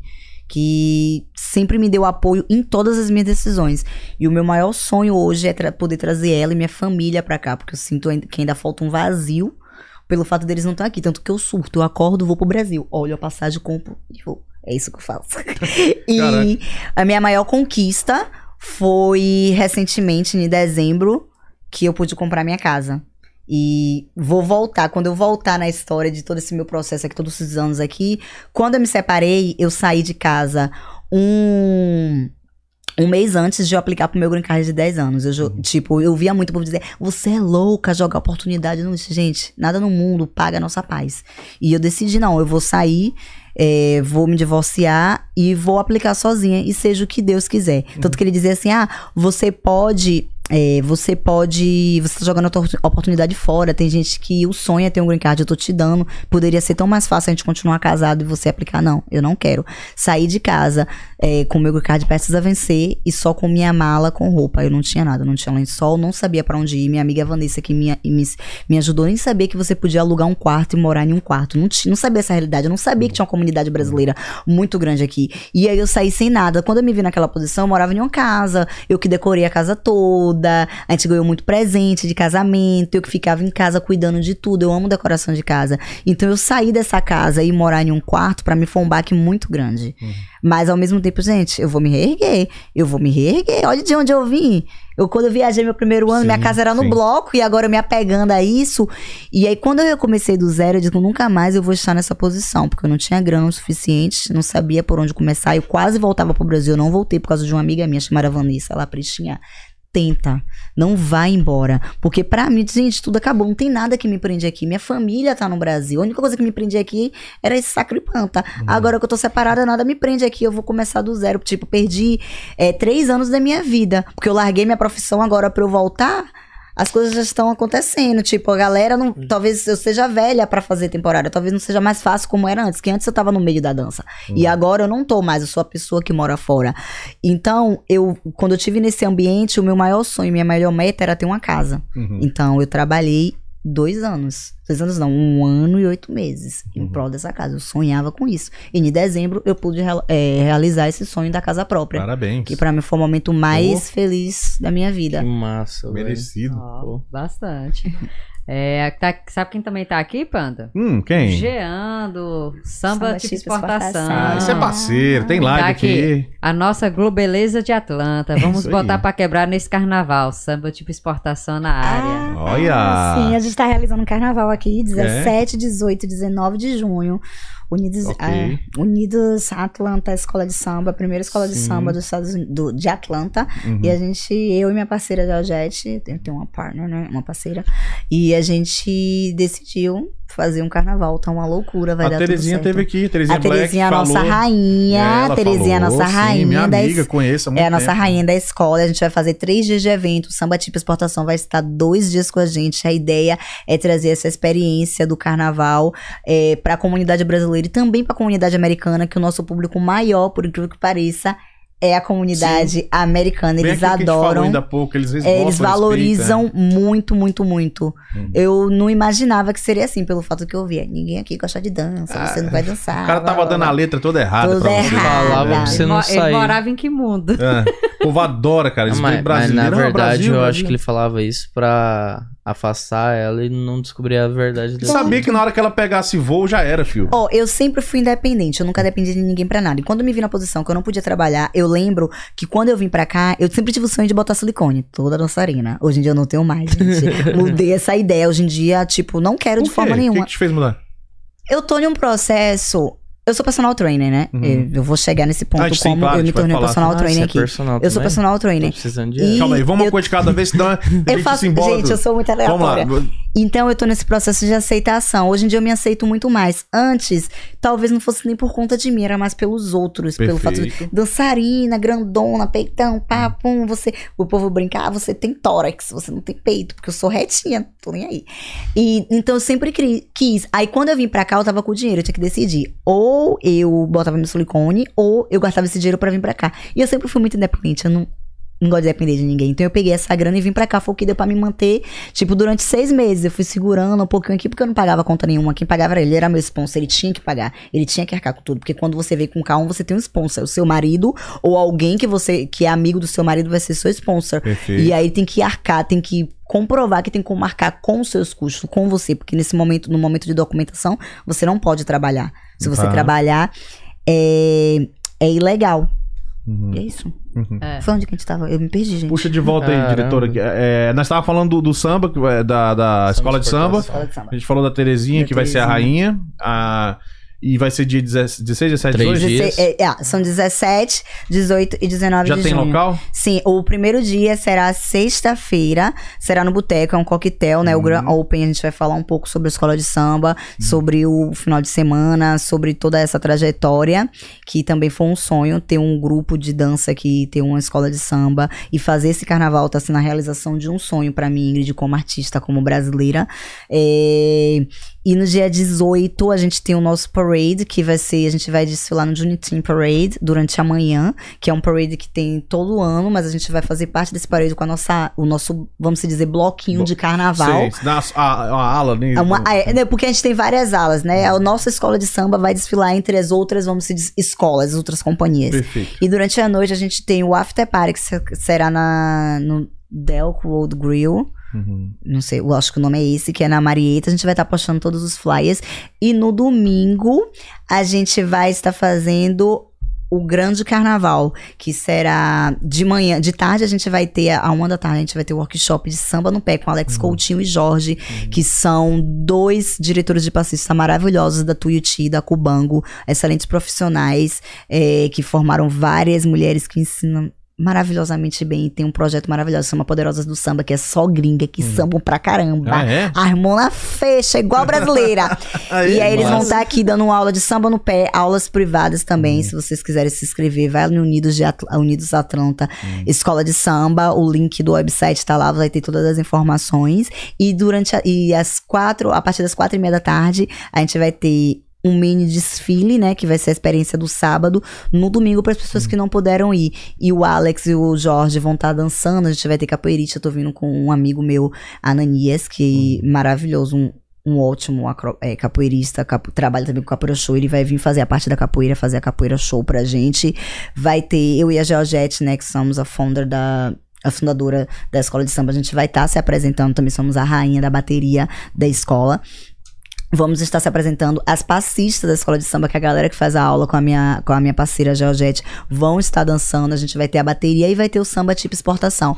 A ideia é, é um evento cultural, Perfeito. né? Um, uma, trazer essa experiência do carnaval para a comunidade no sábado e no domingo. E vai ser no Rio Steakhouse. Perfeito. Vamos tá lá, é claro, Comida, né? Bebida, É. festa, carnaval, samba, ser tudo bom. junto e Você misturado. já tem um flyer do, do evento? A gente tem um fly geral, a gente tá trabalhando nos mínimos detalhes, porque a gente tava fechando questão de lugares, a gente tava em dúvida entre Aí três lugares. e aí batemos ainda. o martelo hoje de manhã. Manda pra gente que a gente faz questão de divulgar aqui. Pronto, perfeito, vou mandar sim. Muito favor. obrigado. E onde foi que a gente tava? A Dila vai puxar Então, ali. só Fica vou tranquila. ler aqui é, o Siloé. Perfeito. aqui, boa noite, Panda, diretora. Boa noite. Ele falou aqui, onde tem brasileiro, tem que ter samba. Sa- Nossa, de verdade. Sim. De verdade. Muito engraçado, porque quando. Deixa eu trazer isso aqui, foi muito engraçado. Sabe porque eu me separei, me divorciei? Porque eu fui pro show da Daniela Mercury. E aí. eu foi, foi da onde o meu divórcio começou. Fiquei sete meses me divorciando. O processo todo do divórcio. Porque ia, voltava, ia, voltava, ia, voltava, ia, voltava. E aí eu comecei a ir pro boteco e vi que tinha samba. Ferrou, comecei a fazer amizade. Tô em casa. Era a minha Já válvula era. de escape. Quando eu tava estressada que tinha samba, eu ia pra lá, eu esqueci de todos os problemas. E aí foi quando as pessoas começaram a me conhecer como uma dançarina, porque eu fazia um show de graça. Uhum. Eu dizia, Rafael, Rafael, eu trabalho pra você de graça, porque eu tô aqui animando todo mundo. Uhum. Que eu ficava me acabando. Pra mim era o momento de eu esquecer todos os meus problemas. Todos os meus problemas. E é isso. Entendi. Que massa. Muito legal. Mais alguma, diretora? Não, só o Christian Michel que falou, te amo, maravilhosa. É, meu irmãozinho, é meu irmãozinho. Muito bom, muito meu bom. amorzinho. E vamos é, puxar agora a parte da capoeira. Quero saber um pouco mais sobre a capoeirista agora. Pronto, nossa, é muita coisa, né? Como é que você desenvolve muita- aqui em Atlanta essa parte de capoeira? O que que acontece?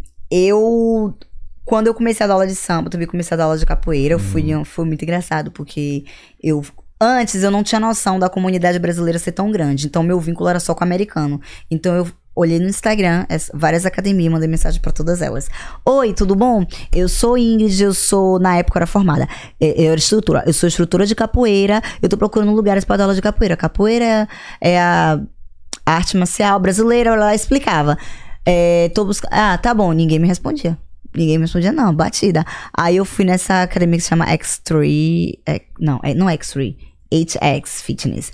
Aí eu fui lá, aí, foi a única que me respondeu. Ah, vem aqui pra gente conversar. Eu, meu Deus, meu, meu inglês é péssimo, tomara que esse homem me entenda. Aí eu cheguei lá, ele, ah, você é boa no que você faz? Eu sim, ele, você consegue ensinar as pessoas? Eu sim, ele, você consegue me dar uma aula agora e eu aprender algo? Eu sim, ele, ah, você tá. Você pode dar aula aqui, qual dia você quer começar? E aí a gente fazia assim, eu fiz o flyer, ele fez o. Eu lembro que ele me ajudou com o flyer, a gente fez a divulgação. E aí a gente colocou o flyer, a gente dividia, metade pra mim, metade pra ele. A aula era toda quarta-feira, se não me engano, das 6 às 7 era, era aula de iniciante. Aí eu fiquei dando aula durante alguns meses, aí ele fechou a academia pra reforma, mas acabou que ele nunca mais abriu, aí eu comecei a dar aula no parque. Uhum. E aí, no parque eu conhecia muita gente, então. Desculpa. Eu conheci, eu comecei, aí eu fiz meu business card, dizendo que o que tudo que eu fazia, eu dou aula de capoeira, dou aula de samba, aula de capoeira pra criança. E aí eu comecei a ser contratada pra várias pessoas que por várias pessoas que faz, que trabalham com com filmes, que é stunts, né, que chama, Não que eles sei. fazem, é tipo dublê, Ah, tá. e sim. eles querem muito aprender capoeira, então eu comecei a dar aula particular pra essas Que pessoas. da hora, mano. E, e aqui tá tendo muito, Aqui né? tem. Não, aqui a Ah, Atlanta grava virou- muito. virou um polo, né, Sem- de- na verdade, de sempre foi assim. Desde quando eu me mudei É, pra cá. Pois é, porque antes era só Hollywood, só Califórnia, É, Atlanta- cá, cara. Atlanta é o um ferro. ritmo. Por causa dos impostos e tal. Eu, eu já vi povo grava. Eu, tava, eu trabalho em construção, tava num prédio no centro de Atlanta. Eles fecharam, É, eles tipo, fecham três a rua, ruas né? Começou a gravar. Adivinha o quê? Shazam. E tu deu um É. tchauzinho lá pra câmera? Eu só fiquei aqui assim, filmando. Meu chefe mandando eu trabalhar. Não, peraí, peraí, peraí. É, cara, virou um polo aqui de, de, de, de, de filme. De filme, né? É E aí eu comecei a dar aula de capoeira, né? É, dava no, aí comecei a dar no parque, aí veio a pandemia. Felizmente. É. Aí tive. Eu só. Mas na pandemia eu mantive as minhas aulas privadas. É. Foi quando eu perdi o trabalho, fiquei desempregada. Gente, eu utilizo essa pandemia. Brabo, brabo. essa é. pandemia. E aí eu comecei, eu continuei com as aulas particulares, agora eu dou mais aula particular, eu tava dando aula em grupo, mas eu parei um pouco porque meu business de personal trainer eh, começou a crescer e eu tive que dar uma atenção maior, porque é da onde que sai meu, é da onde eu pago as minhas contas, né? Aí eu dei um tempo, mas eu volto agora em julho, Capoeira Boa. Classes Back. Massa. Mas é muito engraçado, porque se você chega aqui e perguntar quem é Capoeira Girl, todo mundo vai saber. É Ingrid, a menina do samba, a menina Capoeira que o quê? fica... Desculpa, repete. Eles chamam da dança Capoeira Girl, Capoeira Girl. Ah, Capoeira Girl. Quem é a Capoeira Ah, Girl? Capoeira É Girl. Ingrid. E, tipo, acabou que chegou em uma coisa que as pessoas me conhecem por isso. Porque eu vou no parque, eu vou na academia e eu treino sozinha. Uhum, Tipo, eu fico no meu mundo, boto meu fonezinho e fico parecendo uma louca. uhum. Dando uma armada A povo pra fica. Queixada, Armada, belo de Meia compasso. lua de É, eu, Eu- fico. Eu tipo, treinei, eu treinei na Senzala, cara, um tempo. Nossa, Ah, que eu na maneiro! Senzala, treinei, era, era adolescente, devia ter uns 13 anos de idade, mas eu amava Eu isso. amava, né? Fazia é minha peão de paixão. braço, fazia aquela meia lua, meia lua sem, a, sem a mão. Obviamente que com a pança desse tamanho eu não faço. Ah, mas nunca não conta nem de, de dar uma estrelinha hoje. Eu não consigo Não- fazer Na verdade nada. chama U, né, na A capoeira. U, né? É. Nunca esquece. Eu, eu sou, eu digo a todo mundo, eu sou mais capoeirista do que qualquer outra coisa. É. A capoeira me educou, porque eu era uma criança revoltada. Então na capoeira eu aprendi, eu achava que eu ia ser muito violenta, né? Então na capoeira eu aprendi a me educar. De repente extravasar a energia re- reprimida ali. Na, Mas na- demorou pra aprender, viu? De vez em quando dava um- uma surra em alguém na roda ali. Ah, eu cresci, não, no, meu, no meu grupo a gente, a nossa a gente brinca, a gente fala que a gente é capoeira dura, capoeira é luta, É, luta mesmo, a gente é, treina pesado, eu sempre treinei minha É vida toda com Quebra-jereba homem. quando eles falam, né? Quando- Sempre treinei minha vida toda com homem, não tem diferença entre homem e mulher. Então, pra você aprender, eu aprendi apanhando. É mesmo? Sério mesmo, na época Não, no meu gente... tempo os caras não, Não, batiam em mulher, ninguém- não. Mas quando eram os caras mesmo entre Eu vou eles. te dizer. A gente, da forma que que a gente aprendeu, a gente aprendeu pra trocar pau, como a gente fala É na capoeira, mesmo. com qualquer um. Mas tá, é Então bom, a gente tem um é- lado bom, É. pelo menos Mas se o com cara vir consciência. tirar uma folga, vai Mas tomar com- porrada. Com consciência, mas você só aprende assim. Eu comecei a me a desenvolver minha capoeira quando eu apanhava, apanhava toda sexta-feira. Aí eu disse, ou eu aprendo treino pra ficar boa, pra bater de volta, ou eu vou sair da capoeira. Dos dois, eu lembro que na época eu usava aparelho, dentista Ingrid, pelo amor de Deus. Se você continuar vindo com a boca toda aberta, que eu tomava muito golpe no rosto, que eu tinha a mania de não defender meu rosto. Você continuar vindo com a boca aberta, você vai perder os dentes tudo. Você tem que tirar o aparelho. É uma pergunta. Você já participou de campeonato de capoeira? Não, campeonato de capoeira eu nunca participei. Uma vez eu ia participar do Red Bull Capoeira, Red mas Bull acabou que eu Capoeira. tive que viajar, não rolou. Mas nunca participei, não. Tem até uma pergunta aqui do Siloé. Pergunta, qual grupo de capoeira aqui no Brasil você se graduou instrutora? Ah, Nação Capoeira. Nação É o grupo que eu estou até hoje. Capoeira. É. Nação Capoeira. Que é do mestre Alabama. Aqui em Miami a gente tem o mestre César Alabama. Meu mestre é mestre Charel. Uhum. Boa. E aí, Elias? Hoje em dia eu sou formada. Sou... O Elias falou que quando acabar o podcast vai fazer uma roda de capoeira ali com você. É, Por que você me é lasca? melhor você se garantir, viu? Eu sei judô. treinei Falou pra você não pegar leve, pode ir pra cima. que Eu só sei judô. Ih, vai Ainda apanhar pra caralho. que. Ainda mais que eu treinei hoje de manhã. Mas é, a galera gosta muito. Ainda treinou de manhã pra me bater, legal. Não, eu falou, treino vou bater dia. no co-host ali. O, o, o Valnan veio aqui, que ele é campeão de. Foi o Valnan, não? Quem foi que. que... O Diego. O Diego, eu falei. Lutador de falei boxe. que ele ia sair na porrada com o Diego também, ele ficou com aí. Saiu, eu, eu, eu saí com o olho roxo, mas tô bem Tá agora. tudo certo, né? Mas e. é, hoje você ainda. é, Você deu uma pausa nas aulas de capoeira por conta Deu uma do personal. pausa nas aulas. Eu, eu mantenho minhas aulas particulares. É, Era pra eu ter voltado agora em junho, mas por conta do carnaval que tá tirando, tá me deixando de cabelo branco. Certo. É, vamos voltar à programação normal em junho, julho.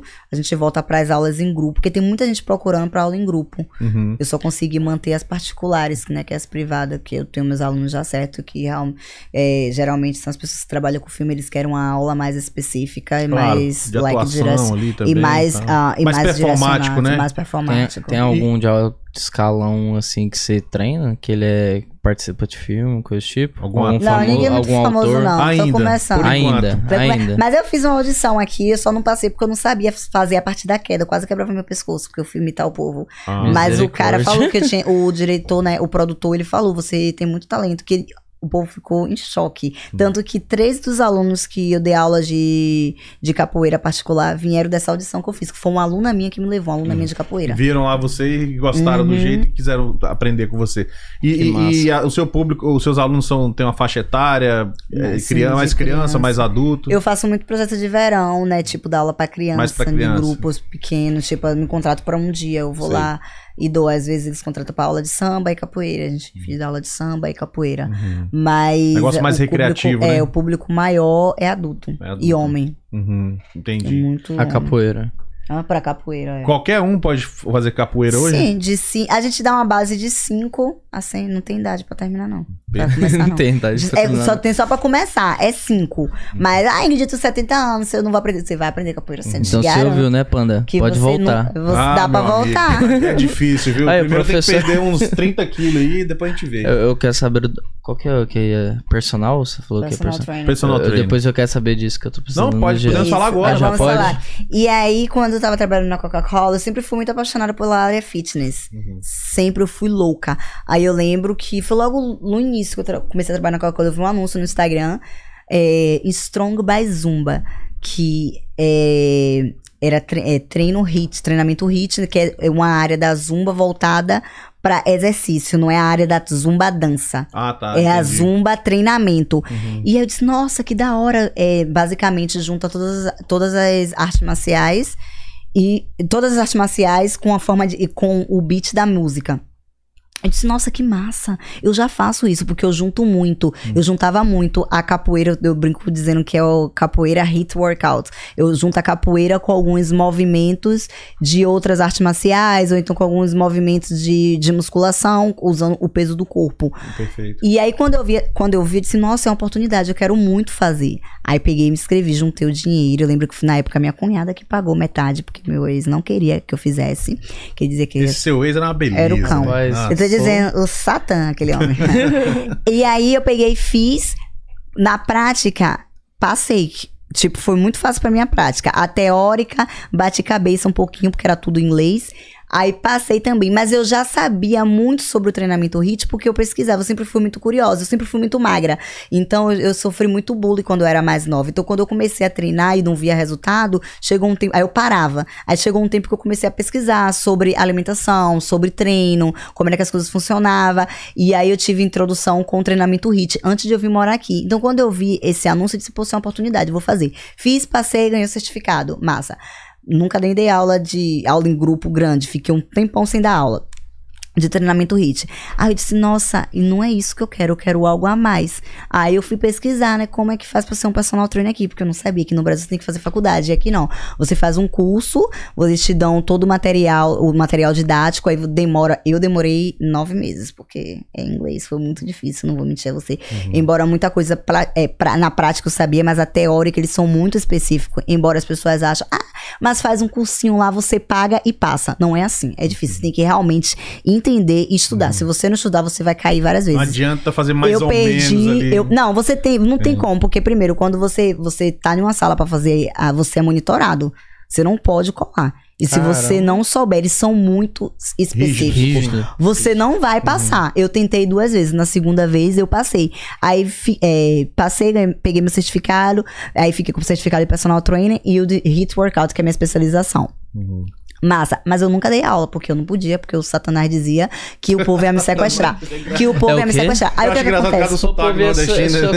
E aí, o que é que acontece? Como eu estava na academia, sempre as pessoas iam me perguntar se eu era personal trainer. Aí eu comecei a dar aula ao povo escondido. Você não pode ir na LA Fitness e dar uma aula, porque ele tem o próprio personal dele. Então eu dizia, eu vou treinar com você Aham. e eu te dou aula. Aí a E maioria dos meus alunos eram americanos. Aí eu comecei a exercer. A exercer a profissão assim. Dava aula no- na, na, na, maciota. amigo Na ali. e aí maciota. tinha muita gente que vinha através das redes sociais Uhum. me picou, comecei a treinar, postar meu treinamento, falar um pouco, escrevia, né, porque eu não conseguia falar um pouco sobre o processo de emagrecimento, tal e tal. Então tinha muito americano que me mandava mensagem, porque nessa época eu só tinha contato com americano. Mandava mensagem querendo treinar, mas eu não podia porque eu não tinha carro, era muito longe. Aí alguns dele, quando era mulher, eu conseguia treinar escondido, quando era homem eu não treinava porque ele era muito ciumento, achava desrespeitoso Não. eu estar treinando Não. Com outro homem. Aí ficava, tinha tipo, eu comecei o quê? Com três clientes americanos. Dois era amigo e uma mulher que veio do, do Instagram. Treinando ele, aí trabalhava na Coca-Cola e treinava, trabalhava na Coca-Cola e treinava. Aí veio a pandemia, eu me separei. No que eu me separei, eu digo, nossa, agora é a hora. Aí uma amiga minha, é, que hoje em dia é amiga, né, Nayara, ela falou, Ingrid, já que você tá morando aqui, você me treina? Aí eu comecei a treinar ela de Marieta. Uhum. Comecei a treinar ela. Abriu todo mundo de Marieta. Nossa, a Ingrid tá morando aqui, é personal. E aí meu business foi crescendo, crescendo, crescendo. Veio a pandemia. No que veio a pandemia, eu, nossa, e agora? Eu treinava muito em casa. Aí eu, nossa, e agora? O que é que eu vou fazer? Um amigo meu falou assim: Ingrid, por que você não faz como eu faço? Eu comprei todos os materiais e eu treino meus alunos em casa. E aí eu comecei a comprar os materiais de academia e ia até a casa das pessoas. Quando eles começaram, três meses depois, quando eles Já começaram com a seu abrir. carro, tudo Isso, bonitinho. tal. te- não, meu carro é uma academia dentro, meu filho. Você tá por fora, eu tenho tudo, tudo. E aí o que que acontece? Eu comecei, a maioria do meu público são as houses clean, que trabalham o dia todo, muitas delas chegam em casa cansada pra fazer comida, mãe de família, marido e tal. E aí eu comecei a ir até a elas, elas não tinham desculpa pra não treinar. Eu tô na sua porta, você não vai me cancelar, Uhum. porque eu tô na sua porta. Então, Se sua você vir até a aqui. mim, você vai cancelar. Mas se eu for até você, N- você entendi, não né? vai. Eu tô na Não sua desculpa, porta. é. E meu Já business foi era. crescendo, chegou ao Não ponto tem Netflix que segure. Não Chegou ao ponto. Ela bate na porta e fala, desliga. que eu tinha 20 mulheres. Mas foi quando eu parei e pensei, eu disse, nossa, não é eu que tô mudando a vida delas, elas que estão mudando a minha vida. Porque hoje eu posso fazer com elas o que eu não tive ninguém pra fazer pra mim. Tipo, é, é uma chegar pra você, tem uma aluna minha que tá comigo há dois anos. Hoje em dia a autoestima dela é elevadíssima. Elevadíssima. É, é aluna de chegar assim, nossa, meu marido olha pra mim, nossa, como é que você tá bonita, você tá mais bonita, dá vontade de Sim, se porque os arrumar mais. aparecem, né? Porque você vê o resultado. Tipo, eu consegui mudar a vida dessas pessoas e elas mudaram a minha vida. A maioria das minhas alunas hoje são minhas, minhas amigas. A gente tem um contato muito grande. Algumas delas tiveram que parar por algum motivo, mas a gente continua tendo contato, continua próxima. Outras não. E chegou um patamar que, tipo, você tem uma amiga, você me indicou pra sua amiga, sua amiga já me indicou pra outra amiga, Sim. sua amiga já me indicou pra Boca outra amiga. boca. Quando eu fui ver, eu tava eu trabalhei no FedEx, aí eu saí do FedEx porque eu não tava aguentando, que foi quando saiu a pandemia que eu fiquei desempregada. Aí saí do FedEx e fui ser babá. Eu não conseguia mais manter meu business de babá e o business de, de personal trainer. Eu peguei saído de babá e fiquei só de personal trainer. E hoje, hoje é meu main job. É o que eu Principal. faço, a- é a minha grana principal. Eu faço shows também, né? A gente faz shows de dança, de capoeira, dou minhas aulas de capoeira, mas o principal é o meu projeto de personal trainer, que eu só treino mulheres. E eu tenho metade vai na minha casa e metade eu vou até elas. Tô tentando todo mundo vir até a mim, que eu tenho uma garagem de uma garagem gym na minha academia, na minha Perfeito. casa, uma Garagem minha quê? Garagem uma gym, uma mini academiazinha, uma Ah, mini academiazinha tá. em casa. E aí é isso. E, tem, e tá com vagas abertas ainda ou já tá fechado? Agora, por conta da. Eu fui pro Brasil, quando eu voltei, eu dei uma diminuída. Por conta do carnaval, esse mês de junho, eu não tô pegando mais ninguém. Eu tinha duas vagas, mas já preencheu. E pra mês de julho, eu vou abrir mais duas vagas. Mas vindo até a mim. E já que você trabalha mais com mulher, com homem você passa os treinos Eu e dieta? Tra- Eu, tra- eu tenho uma, uma nutricionista que trabalha comigo, ela cuida de todas as minhas alunas. Eu tô estudando pra nutrition coach, Uhum. mas sinceramente, eu não sei se eu vou querer mexer com isso, não. Não, Melhor passar. passar pra quem a gosta. dieta. não, não, passa- passar, passar seria te tipo indicar assim. pra alguém. Não, seria tipo assim. Eu treino, você seria uma personal que você só passaria a lista. Porque Ah, tem muito cara que começa academia, não quer nem instrutor nem nada, só quer saber, Saber a alimentação. Não, para todas as minhas alimentação alunas, e os eu treinos. dou uma base, eu Hum. indico elas é, para minha nutricionista pra cuidar dela especificamente, porque assim, cada um Pra eu montar uma dieta pra você exige muita coisa. Cada um tem sua dieta personalizada. Eu não vou Uhum. dizer você vai, você Não, vai comer eu o mesmo ligado. que eu, porque meu objetivo é diferente do seu. Aí, ah, Ingrid, eu não quero, eu quero só comer saudável. Aí Isso eu dou uma dica. Compra isso, compra aquilo outro. Usa esse suplemento aqui, dou uma lista de alimentos. Esse, esse, esse alimento você pode usar, até porque é legal. Eu não posso fazer dieta prescrita pra ninguém, porque eu não tenho a É. minha licença As- de nutrition coach. Né? Aqui você consegue ser nutrition coach e você passar a dieta, mas se você não tem, é ilegal. Daí você passa Você por uma pessoa pode. que é Eu, credenciada. eu dou orientação. Tipo, eu Uhum. tenho essa nutricionista que trabalha comigo e eu dou orientação. Ela é do Brasil ou daqui? Ela é do Brasil. Ah. Ela atende online. Ela Ah, tem minha tá. nutricionista, por sinal.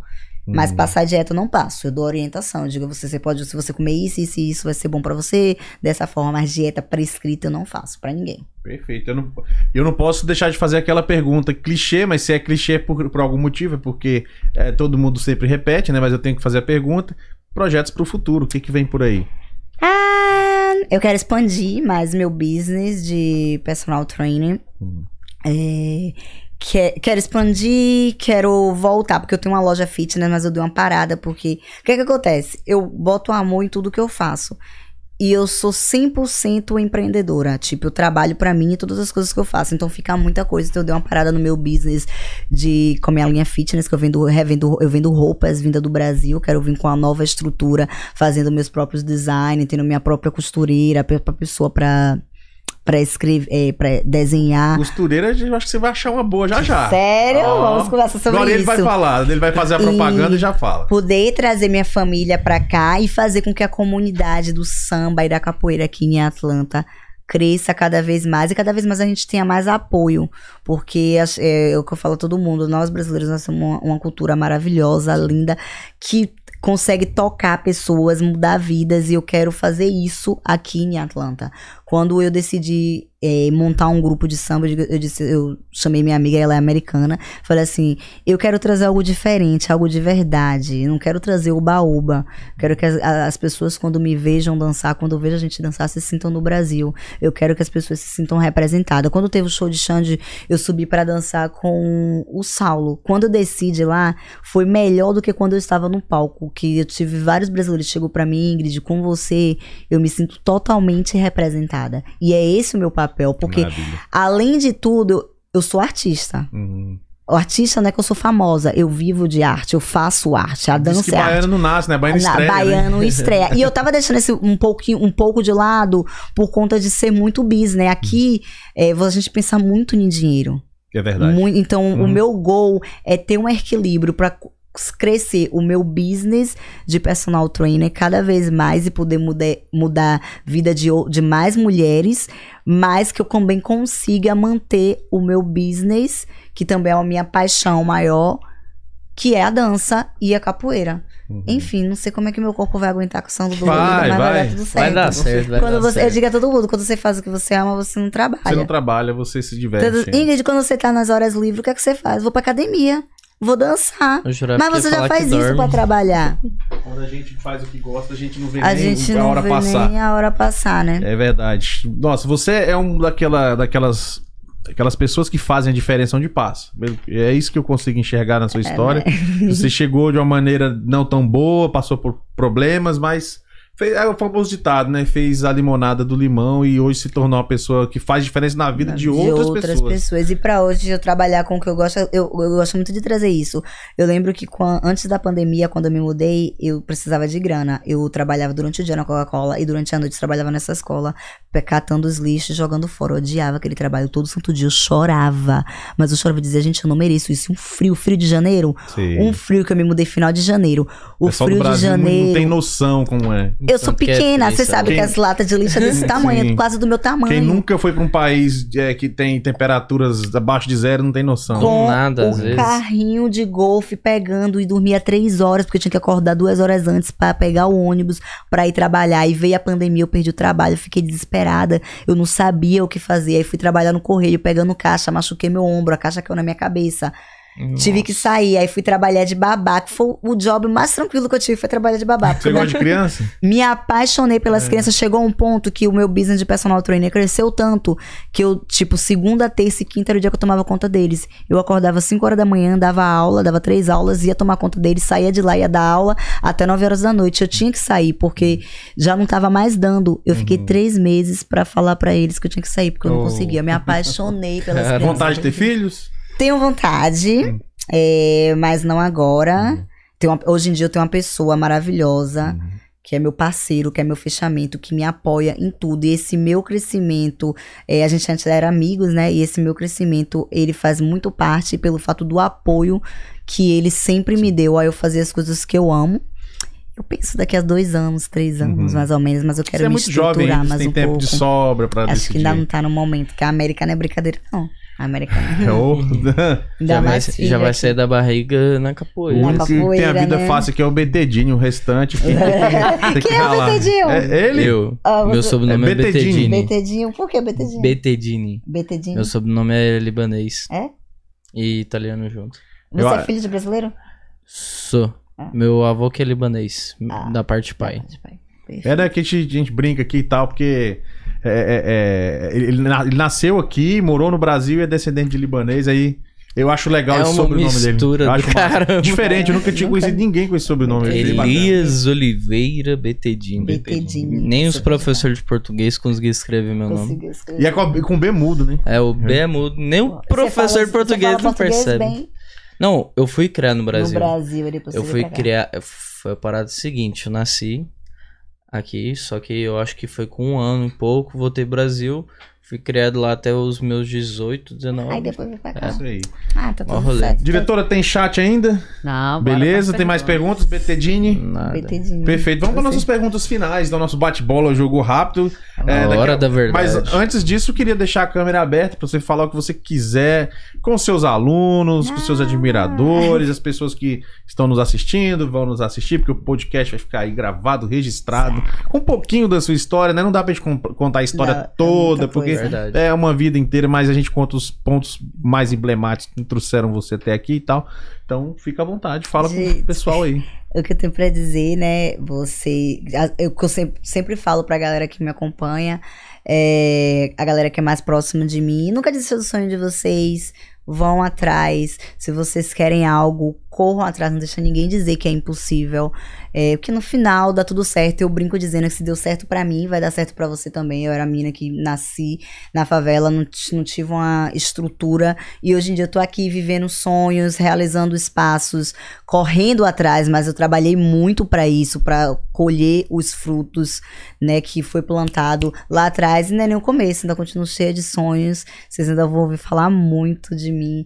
E uma coisa que ultimamente tem muito me matutado na minha cabeça, se orgulhem de vocês, porque faz parte do processo. A gente vem de educação de que a gente, quando a gente se orgulha da gente, parece que a gente é pedante, mas não, não há nada de errado, porque cada um sabe a sua trajetória, cada um sabe tudo o que passou pra chegar aonde está. E é isso, acreditem, confiem e vão em frente. Não desistam do sonho de vocês. Muito bom. Fala da, do ateliê de sua mãe aí, Oh. agora falando na costureira. É, minha mãe tem um ateliê. Então, gente, o ateliê de minha mãe fica na região de Marieta, mas atende toda a região, Atlanta, todos que estão aí perto. O Instagram dela é CleaBT Design. Ela faz de tudo, de tudo. lá pra Desde barra até vestir de noiva ela faz. Perfeito. Que maravilha. Semana que vem a gente vai ter aqui um logo, um banner bonitinho pra, ver, pra colocar. A gente já Tudo pediu pro pessoal da arte lá. Semana que vem vai estar tudo Tudo no- na medida aí pra nós. Então vamos pro nosso bate-bola, jogo rápido, com a nossa É convidada agora, é agora. super especial de hoje, Ingrid Banzo, vai responder pra gente. É, eu, fa- eu faço a pergunta, você pode comentar se quiser também. A gente fala bate-bola, jogo rápido, a pessoa. Não, calma, pode ir tranquilo. Bora. Você Eu respira, já vi que eu falo de tudo pensa. ao mesmo tempo, eu sou toda aleatória, eu tenho muita preocupe, energia. pode responder no seu tempo, não precisa correr não, tá? Tá. Bate-bola, jogo rápido que a gente fala é porque a gente deixa a listinha pronta que a gente, a gente faz pra todos os convidados as mesmas perguntas. Ok. Porque, mas as respostas são sempre bem diferentes, então É. isso é que é legal. Toda sai Então, bora diferente. lá. Então vamos começar. Um livro. Um livro. Um livro que você gosta. Profit gostou. First. Profit First. Ó, isso aí, quem não gosta, né? Lucros primeiro, né? Uma comida. Hum, comida baiana. Ah, será por quê? né? Não sei. Qual a comida baiana que você mais gosta? Na Bahia, a Na gente, Bahia. quando a gente fala comida baiana, é, são vários tipos de comidas diferentes que a gente come junto. Um exemplo. A gente tem o feijão tropeiro, a gente come o feijão Sim. tropeiro, o vatapá, o caruru, a galinha de xinxim, Uhum. o arroz, ou a muqueca de peixe. É tudo junto. Ai, que deve ser bom isso, hein? Só na nossa. Bahia que tem. Você não tá Se você chegar lá e pede comida baiana, eles vão Eles vão te ser. é. Porções Sexta-feira, sexta-feira é o dia que a gente come comida baiana. Vai ser várias Mas e as porções separadas. porçõezinhas Você come tudo junto. Nossa, fiquei até com fome agora. Caramba, deve ser muito bom. A diretora que não gosta de uma Nossa. culinária boa, hein, diretora? Não, agora eu fiquei com fome aqui. Sua bebida predileta. Cerveja.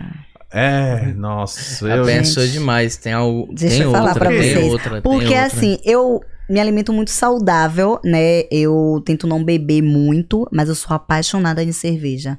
Só, quando eu tô no Brasil, é o meu pecado, porque tá quente, se estiver Uhum. quente, dá vontade de tomar cerveja. Eu, te- eu tô tentando, tô nesse processo. Uma vez eu fiquei dois anos sem beber, aí eu fico dois anos, fico um ano, depois volto a beber. E eu amo cerveja. Uhum. Amo. Chega a dar água na boca. Tá convidado pra tomar uma depois do podcast. O, o- o tanto que tá quente aqui. No- É. Nossa. Não, e tem um Mas detalhe. eu tô tentando não, me não sei se preparar você viu nos outros podcasts, eu faço cerveja. Eu- meu hobby um dos principais Cerveja. hobbies. Sério?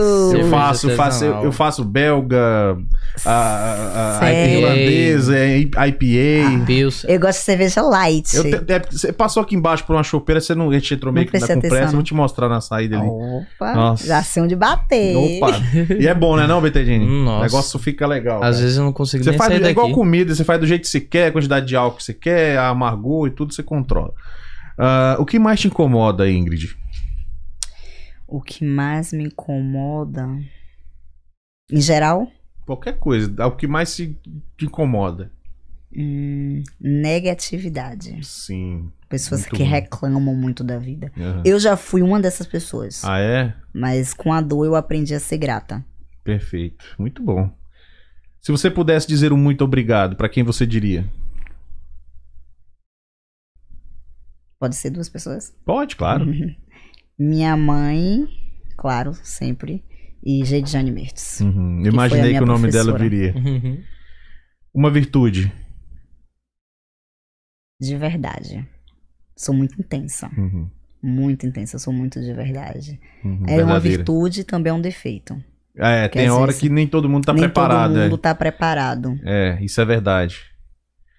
Ok. Um defeito. Me doar demais. Uhum. Acho que esse é o meu grande defeito, me doar demais. Como eu falei, eu sou muito intensa, então acaba sendo um defeito e uma grande qualidade. Depende pra quem, né? Pra quem É. tomo muito na cara por conta disso. Uhum. E acreditar nas pessoas, né? Uhum. Uma conquista. Minha casa. Boa. Uma das maiores que a gente faz uma na das vida. né? maiores, é. Um medo. Falhar com a minha família. Falhar, defina melhor.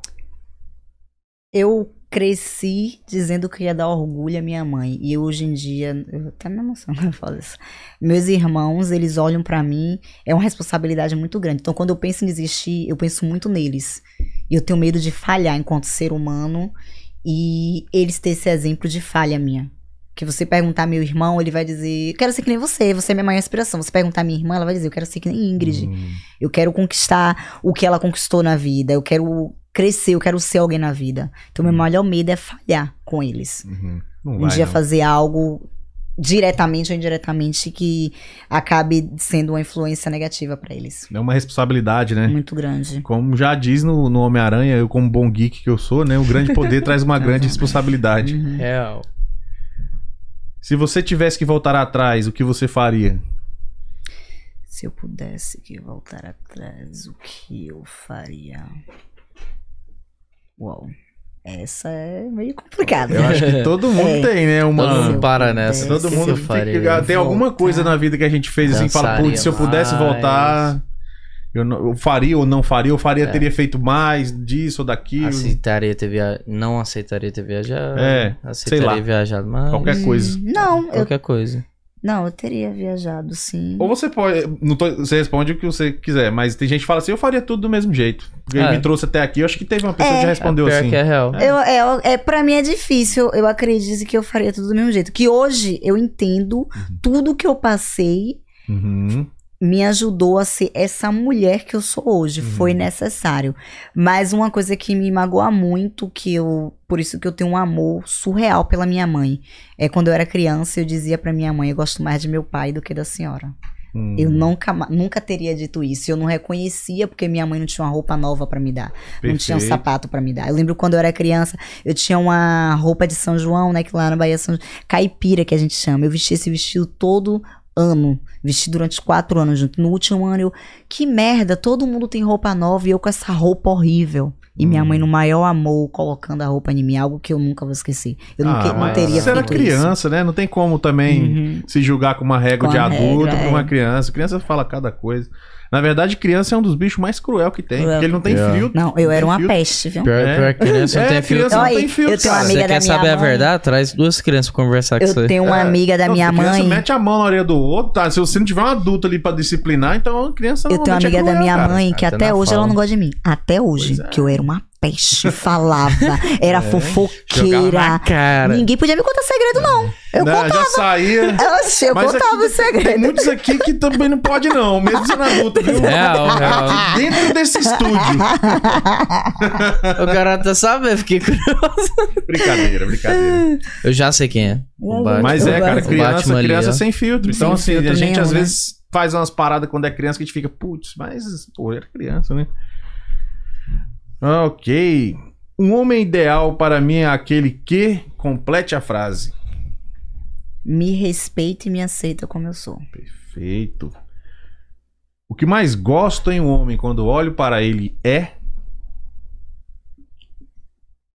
Fisicamente, Tanto faz, fisicamente ou comportamentalmente. Qualquer coisa. Sabe. como ele trata as pessoas. Sim. A Diz- forma dele de ser me diz muito. Mais do que beleza. Já tive cada namorado feio. Feio, não engraçado. Sim, sim. Fora, Vai. fora do esquadro, né? Mas em geral. cara é feio, mas é engraçado. engra- Mas é engraçado, mas a gente boa. É porque quando a gente é feio, a gente tem que compensar de outro De jeito. outro jeito, É, né? então é sendo Assim- engraçado, assim sabendo recompensa. cozinhar, alguma coisa. É, Eu sei cozinhar. sei- é isso, cara. Não- não Tem que aprender, a beleza tem é que saber foda. alguma coisa, né? Que A beleza, na verdade, é muito subjetivo, né? Tá muito no olho de quem No olho vê. de quem vê. Exatamente. Real. É... Então você falou que tem que. É, desculpa. O que eu mais gosto do homem quando olho para ele é A forma com que a ele forma trata com que ele trata as as pessoas. E diz que tem um outro ditado, né? Completando isso, que quer saber quem é a pessoa, veja como, ela, como ele trata a mãe, né? Um bom filho é um Uhum. bom tudo. Qualquer É. pessoa, um bom filho é um bom tudo. Se você é uma pessoa. Cada um tem sua história. Mas se você é uma pessoa que você maltrata sua mãe. Sua família. Independente, pra mim, mãe é mãe, Sim. alguma coisa tem. Agora, tem histórias e histórias. Claro, tem cada claro. mãe também que só Contextos Jesus e na contextos, causa. é. Só Jesus aqui. É, a gente tá falando em linhas gerais. né? Gerais. Já ouvi é. cada história. Ok. Ah, hum, deixa eu ver. Um beijo que nunca esqueci foi. Algum. Não precisa ser necessariamente um beijo de amor, pode ter sido uma situação de, de que a pessoa. de um- Romântica. Não precisa ser necessariamente romântico. Um beijo. Porque eu nunca esqueci um adeus, alguma coisa. É. Enfim, não Um precisa Num ser. lugar incrível, não. pensar. Qualquer um. A maioria responde da, da meu primeiro, né? Ah, não, nem lembro do meu primeiro. nem Foi lembro, tantos. né? É, nem, nem lembro, não, não vou mentir. Não tenho assim nada pra dizer. Na- ah, não, não lembra. esse beijo. Na beira da esqueci. praia. Deixa não. eu pensar, Deixa- gente. Tá, Não se, se Não lembrar de algum no final, você fala. não. Beleza. Dinheiro pra mim é. Vendaval. Essa foi criativa. Essa foi criativa. A eu primeira resposta. pessoa que eu sou desprendida de dinheiro. Eu quero ser feliz. Eu brinco muito. Ser feliz é pra quem tem coragem. Uhum. Eu acordo aqui, eu posso ter um exemplo. Eu tenho não sei quanto salvo. Eu tenho aquele gol ali. Eu sei que eu tenho aquele gol, sou muito focada, mas se eu surtar e achar que eu tenho que viajar porque eu mereço, eu vou Um viajar. É isso aí. Eu sou muito assim, minha felicidade primeiro. Então, dinheiro pra mim não é tudo. Tem- Ajuda, tá. mas não é tudo. Tô me tornando uma pessoa melhor depois que eu vim morar aqui. Mais Uhum. organizada. Tá se organizando mais. Mas dinheiro pra mim não é tudo. É Uhum. vendaval. Hum. Família pra mim é. Tudo. Minha Uhum. estrutura. Aí sim é tudo, base. né? Minha base. Hum. Ser minha família, não sou ninguém. É meu ponto fraco. E o jeito com que eu, eu falo pra todo mundo isso, o jeito com que é minha irmãzinha olha pra mim como referência e com orgulho. Isso aí é impagável. Todo mundo que conhece ela fala, Ingrid é surreal. Aquilo ali, nada no mundo paga. O meu, meu objetivo é trazer ela pra cá, com fé em Deus vai dar certo. Quero trazer ela primeiro, meu irmão, e depois trazer o restante da família. Trabalhando duro pra isso. Vai dar tudo Dá certo. muita aula, ensinar muita gente a agachar. É. Vai dar tudo certo sim. Se você pudesse ressuscitar quatro pessoas, quem você ressuscitaria que você acha que traria de volta? Minha avó, que eu queria muito que ela tivesse viva pra ver a mulher que eu me tornei. é, Eu, quando eu falei isso, eu choro. Quando eu era mais nova, que- porque antes eu morava com minha avó. Minha avó catava lixo pra me dar o que comer, verdura velha. É, minha avó trabalhava em casa de família pra trazer o alimento pra casa. E minha avó era louca pra mim. Porque assim, a história da minha mãe, o que é que acontece? Minha mãe não teve mãe. Então, minha mãe teve essa mulher. Minha mãe não tem família, na verdade, não tem ninguém próximo. Ela sempre foi sozinha. Por isso que eu digo, ela teve um bocado de filho pra construir a família dela, um atrás do outro. Entendi. Ela fez a própria A família. própria família dela. E ela é louca por mim e meus irmãos. É surreal. Ela vive pra gente.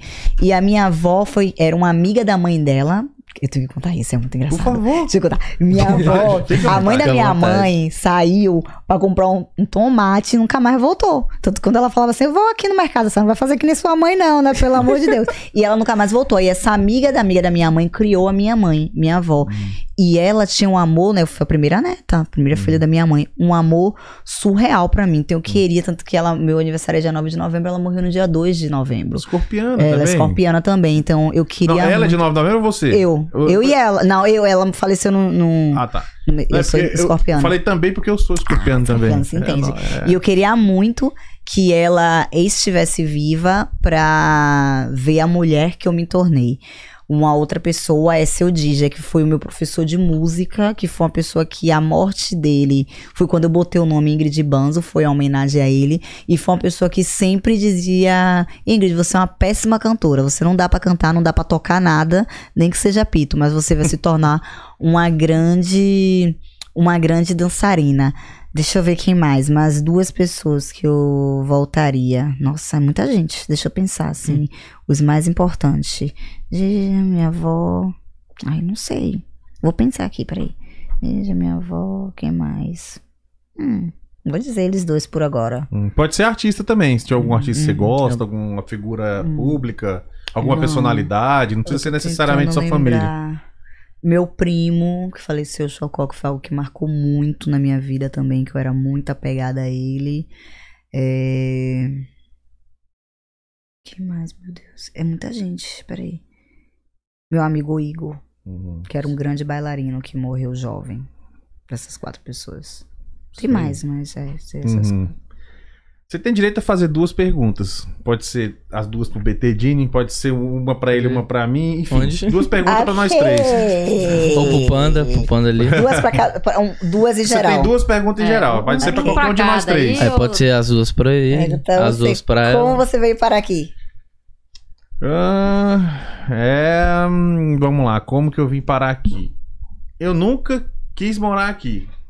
Eu nunca quis morar aqui. Mas é, as oportunidades, né? A gente sempre enxergou. Na época eu tinha um amigo que morava aqui, falava como é que tava as coisas. Não sei o que. Eu vinha, passei na época. Gostei. E acho que minha história não é muito diferente das do, da, da, da maioria das pessoas, não. Chegou aqui e tal. Na época eu me casei com a americana. Foi muito parecida com a sua. Parecido, um né? pouco mais ela, curta. era, o- mas- ela era o traste ou era de boa? É melhor. Era o Melhor traste. deixar ó. Era, era o traste. Mas enfim. E aí fui, acabei ficando. Mas a- até hoje eu, eu ainda tenho vontade de voltar. Você acredita? Seis anos depois eu ainda penso muito no Brasil. Eu não penso É. mais não. Eu penso, eu penso. Rico. Eu penso, eu acho que. Rico, eu- é. Bom, dentro lá do, do meu cosmo inconsciente, eu imagino que a extensão desse trabalho vai ser no Brasil. Vai ser no Brasil. Acho que eu tenho uma missão a cumprir aqui. Quando essa missão for cumprida, não sei quando nem como, isso aí eu acredito muito que o destino controla também. Eu vou estender isso pra lá de alguma maneira e vai concluir esse conseguir. pro- projeto pro lado de lá. Eu achei engraçado que todo mundo não quer vir pra cá. Pois é, cara, eu acho Ah, que. Não, tipo assim, a maioria A do pessoal que maioria nós pergunta passeio, fala, né, não, cara? não quero, não quero E, vir. gente, eu não sabia nem que precisava de visto. Sério, sem brincadeira nenhuma. Aí meu amigo, não, porque você vai casar, você tem direito a green card. O que é green card? Botei no É. Google Tradutor, cartão verde. É. De quem algum jogo de futebol? tipo, Que é jogo de futebol. eu não entendi, eu não sabia nada. E eu passei os dois primeiros anos odiando esse lugar. Sim. Eu fui pro aeroporto três vezes com minhas malas, mas não foi, ah, que eu não vou embora. Com a intenção de ir embora. Sim. E Chegou vinha família. Não, vinha família, ligava a família, a pastora de não sei o quê, não sei o quê. É, Não, tenta mais um pouquinho, tenta mais um pouquinho. Eu comecei a gostar daqui quando eu comecei a aprender inglês. Aí foi que eu comecei a me sentir mais ou menos em casa. E não, vou ficar. Hoje em dia eu não penso no Brasil. Eu comecei a gostar mais com esse, com esse trabalho, porque eu tô conhecendo pessoas, Pessoas, toda né? semana, vem gente, histórias maravilhosas como a sua, por exemplo. Aí Isso foi me trazendo, me, me habituando mais. aqui. Eu tinha muito amigo no Brasil, aquela história toda. Mas enfim, é isso, entendeu? Mas no- o sonho não morreu de voltar pro Brasil, não. Por isso que eu surto, eu sou surtada, viu? É. Eu fui, teve um ano que eu fui pro Brasil cinco vezes. Eu trabalhava pra ir pro Brasil. É. Caramba, cinco Eu tenho até vezes. medo de, de ir, porque eu acho que se eu for, eu não volto Eu mais. fui agora no carnaval, também realizei um sonho de desfilar. Eu fui Olha. musa de uma escola de samba e passista da escola de samba que eu sempre sonhei, que é a Salgueiro, que é uma escola de samba. Nossa, Que pô, massa. Salgueiro, né? Eu Quem não- fui agora, eu quase não falei. Foi outro sonho muito grande que eu Uhum. realizei enquanto baiana desfilar em uma escola de samba do Rio. Foi um presente que eu dei pra mim mesmo. Hum. Mas eu não penso em morar no Brasil, não. Penso não. Eu vou, às vezes eu surto, não quero vir embora. Só Eu, pra passear. Futuro a eu Deus fui em novembro né? e, fui, em- e fui em março. Em abril. Março, abril. Mas fui, de- fui em novembro e em abril. É, você já meio que mora lá e cá, né? A meta é fazer muito dinheiro pra ficar aqui um mês e meio, ir lá 15 Aí dias, pega o voltar. jatinho, Ah, mas vai pra lá, lá, pega o jatinho, pra cá. Somente Ei. quando as passagens aéreas dão uma estabilizada de novo, É. tudo Uma ao hora dá. uma hora Mas eu sou, é porque pra mim me, me prende muito. Eu sou muito apegada à minha família e meus amigos. Meus amigos são minha família. Eu tenho um contato, eu tenho um grupo de amigos que são mais. A gente tem um grupo até de WhatsApp que são meus amigos de infância. A gente cresceu junto e hoje a gente consegue ter essa ligação. Quando eu vou pro Brasil, a gente fica grudada, a gente faz todo mundo. tudo junto. Em novembro eu fiz uma festa de aniversário, aí eu convidei todos eles. Daí pra cá eles viraram amigos, que geral, antes eu via um ali, outro aqui, outro aqui. Eles viraram, virou um grupo só de amigos. Então, quando agora, quando eu fui da última vez, a gente saiu todos os dias junto. A galera, e eu sou muito apegada a eles. Então, quando eu sinto que minha vida é uma correria, mas tem hora que eu acordo com muita saudade, que eu sou muito apegada. Aqui é muito cheio de altos e baixos, né? Tem hora que você tá feliz da vida aqui, tem hora que Tem hora você que quer ir você embora. quer ir é. embora. E aí, quando eu sinto essa necessidade, eu acordar, pode ser o último dinheiro que tem na conta. Eu vou comprar passagem e vou. E aí eu volto renovado. Eu brinco com isso. Quando minhas energias estão acabando, eu vou. E aí volto renovada. Quando estão acabando de novo, eu vou novamente. Talvez quando minha mãe se mudar pra cá, isso melhore. Não Claro, sei. é, faz- Talvez faz melhore. Aham. Mas eu não tenho ninguém aqui, é só eu, meus amigos. Graças a Deus eu tenho um vínculo de amigo muito bom. Meu namorado. Só. Eu falei pra ele agora que eu vim do carnaval. Eu disse, "Ah, só voltei por causa de você. Eu não queria voltar, não. É isso aí, ó. Tem que se sentir E alegre, tenho minhas né? É, meninas, eu sou apaixonada pelas minhas meninas, que são minhas alunas, sou apaixonada, acaba que a gente se apega. Claro. Você É, tem mais uma pergunta. Mas uma pergunta. Ali, ali, ó. Ok, Deixa eu ver. Ai, meu Deus, deixa eu ver uma pergunta. Eu achei que ela tava esquecendo. Qual, é... Ah, ai, deixa eu ver. Deixa eu ver pra quem é que eu vou perguntar pra você. A loirinha ali, ó. Hum, Tá mais pertinho aí. Panda. você, o que você gosta mais no Brasil e o que você gosta mais aqui? Porque a minha tem que Ah, ser essa é mais... fácil, é sempre tem que fácil. mais- essa, fácil. essa foi a pergunta é, é de, de muita brother. coisa lá, velho. E muita coisa aqui. Pô, aqui a qualidade eu curti pra caramba mais ainda da qualidade de vida. Que você consegue. Tra você trabalha e seu dinheiro vale alguma coisa. E no Brasil, o que eu mais gosto mais é festas em família. Pô, árabe sabe fazer uma festa. Você tá louco. E a comida, então. Por isso que eu vou pra E lá. festa de amigo. Eu faço festa todo dia. É os after feriado. party. Todo dia é dia Meus de alegria. Todo dia é Amigos. feriado. Meus amigos ficam, like, tipo, revoltados, porque eu chego lá, eu mando mensagem assim, ó, cheguei, vamos fazer um churrasco. Eu amo fazer churrasco na favela, no meio da rua. Vamos fazer o churrasco da resenha, como eu chamo. Aí cada um traz uma caixa de cerveja e um quilo de carne. A gente fica até outro dia de manhã. Tô nem aí que vai trabalhar no dia seguinte. Se Quero vira. que vocês venham. E é algo que eu amo, já virou, ficou registrado. Eu tenho um largo lá da Baixa da Paz, a gente sentar e fazer o churrasco da resenha no meio da rua. Pronto. É bom demais. Tá, tá, tá Caixinha de de... isopor, papo. Ah, Oh, beleza. Já vi que você é uma das agora. Eu, Eu sou assim muito também. simples, eu sou muito Sim, simples. sim. Tipo, eu vou pro Brasil, eu fico na casa da minha mãe. Sou Uhum. muito simples, muito simples. Próxima vez, com fé em Deus, vou estar na minha casa. Uhum, amém. É, Amém. Mas eu, eu amo isso. É o que mais me, me faz sentir falta, essa simplicidade que a gente aprende a valorizar quando a gente tá aqui. Uhum, perfeito. As últimas três perguntas pra gente finalizar, que é um umas perguntas mais filosóficas e tal. Hum. Pra gente finalizar nossa, esse bate-papo maravilhoso. Gostoso, né? Esse bate-papo. Nossa, Muito eu bom. amo fazer isso. É, se houvesse alguma coisa no mundo, Ingrid, Hum. que você só dependesse de você pra mudar, o que você mudaria? Se depender, se tivesse alguma coisa. Alguma coisa, qualquer, qualquer situação, qualquer realidade no A mundo. fome. A fome, sim, sim, perfeito. E o que você não mudaria no mundo? Que você acha que tem que permanecer como um pilar pra coisa continu continuar indo no caminho certo? Que não mudaria. Que você não mudaria, é isso. Hum, hum, difícil essa daí. Complicadinha. O que eu não mudaria. Deve ter alguma coisa que você acha O que deve que continuar eu- do jeito que é, não? O que eu não mudaria. Hum, não sei não. Peraí. Pula aí, bota outra, depois você volta. Tá joia. Sup- Vamos supor que o planeta fosse se acabar em 24 horas. Como a Ingrid viveria suas últimas 24 horas nesse, nesse planeta? Eu reuniria todos os meus amigos. Eu ia fazer tudo ao mesmo tempo. Eu reuniria todos os meus amigos. Sim. Ligava pra todo mundo que um dia eu esqueci, que um dia eu deixei de dizer eu te amo. É, reuniria todo mundo. Fazia uma festa com churrasco, capoeira, samba. Isso. Ia. Ia, Ia tocar o pau, ia Boa. aproveitar cada segundo fazendo tudo que eu gosto e reunindo as pessoas que eu mais amo na vida. Uhum, boa. Era o que eu iria Ia fazer. ser uma festa grande, hein? Ia ser uma... Ah, eu amo festa. E aí, o que você não mudaria no mundo pra continuar? O que eu não mudaria é algo que precisa ter mais.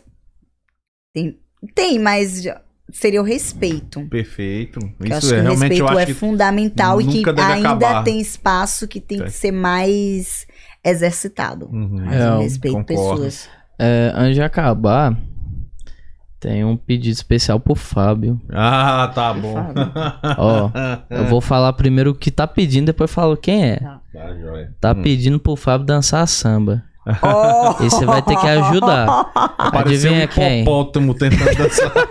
Adivinha quem? Ah, Eu vou falar quem. quem? Eu vou deixar- Ela mand... é, esse pessoal mandou um beijo pra Ingrid, falou que ela é maravilhosa, estamos juntas. E o pedido veio de quem?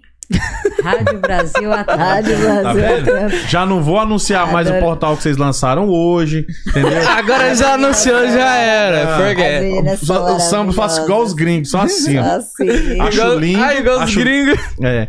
Fica Nossa. aí. Tem muito gringo sambando Acho- falando português, viu? Pois é, então tão melhor do que eu. acho lindo, acho.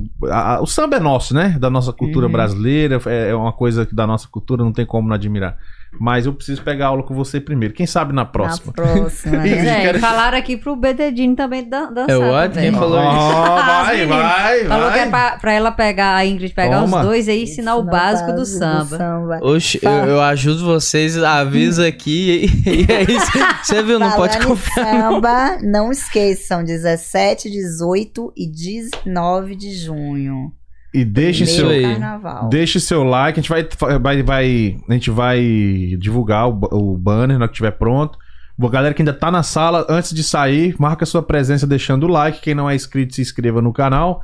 A gente tá sempre trazendo essa galera, batendo esse papo aqui. Muito obrigado a presença de cada um de vocês. Vamos nessa, BTDini? Bora antes que nós samba.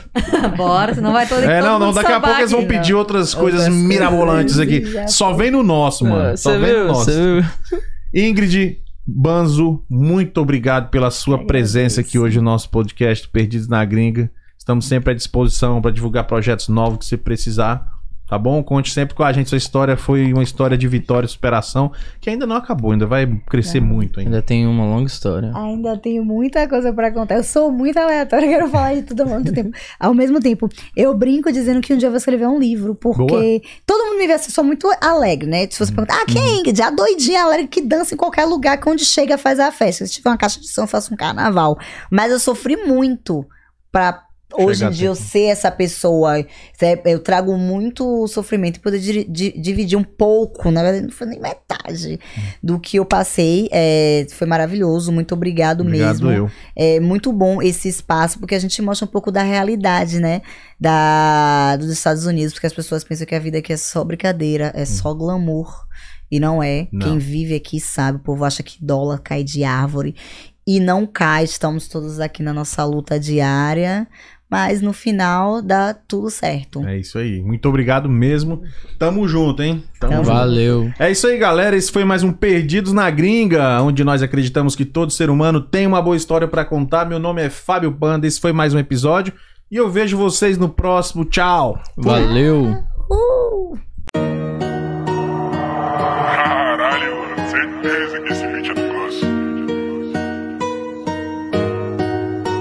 Perdidos na Gringa Podcast.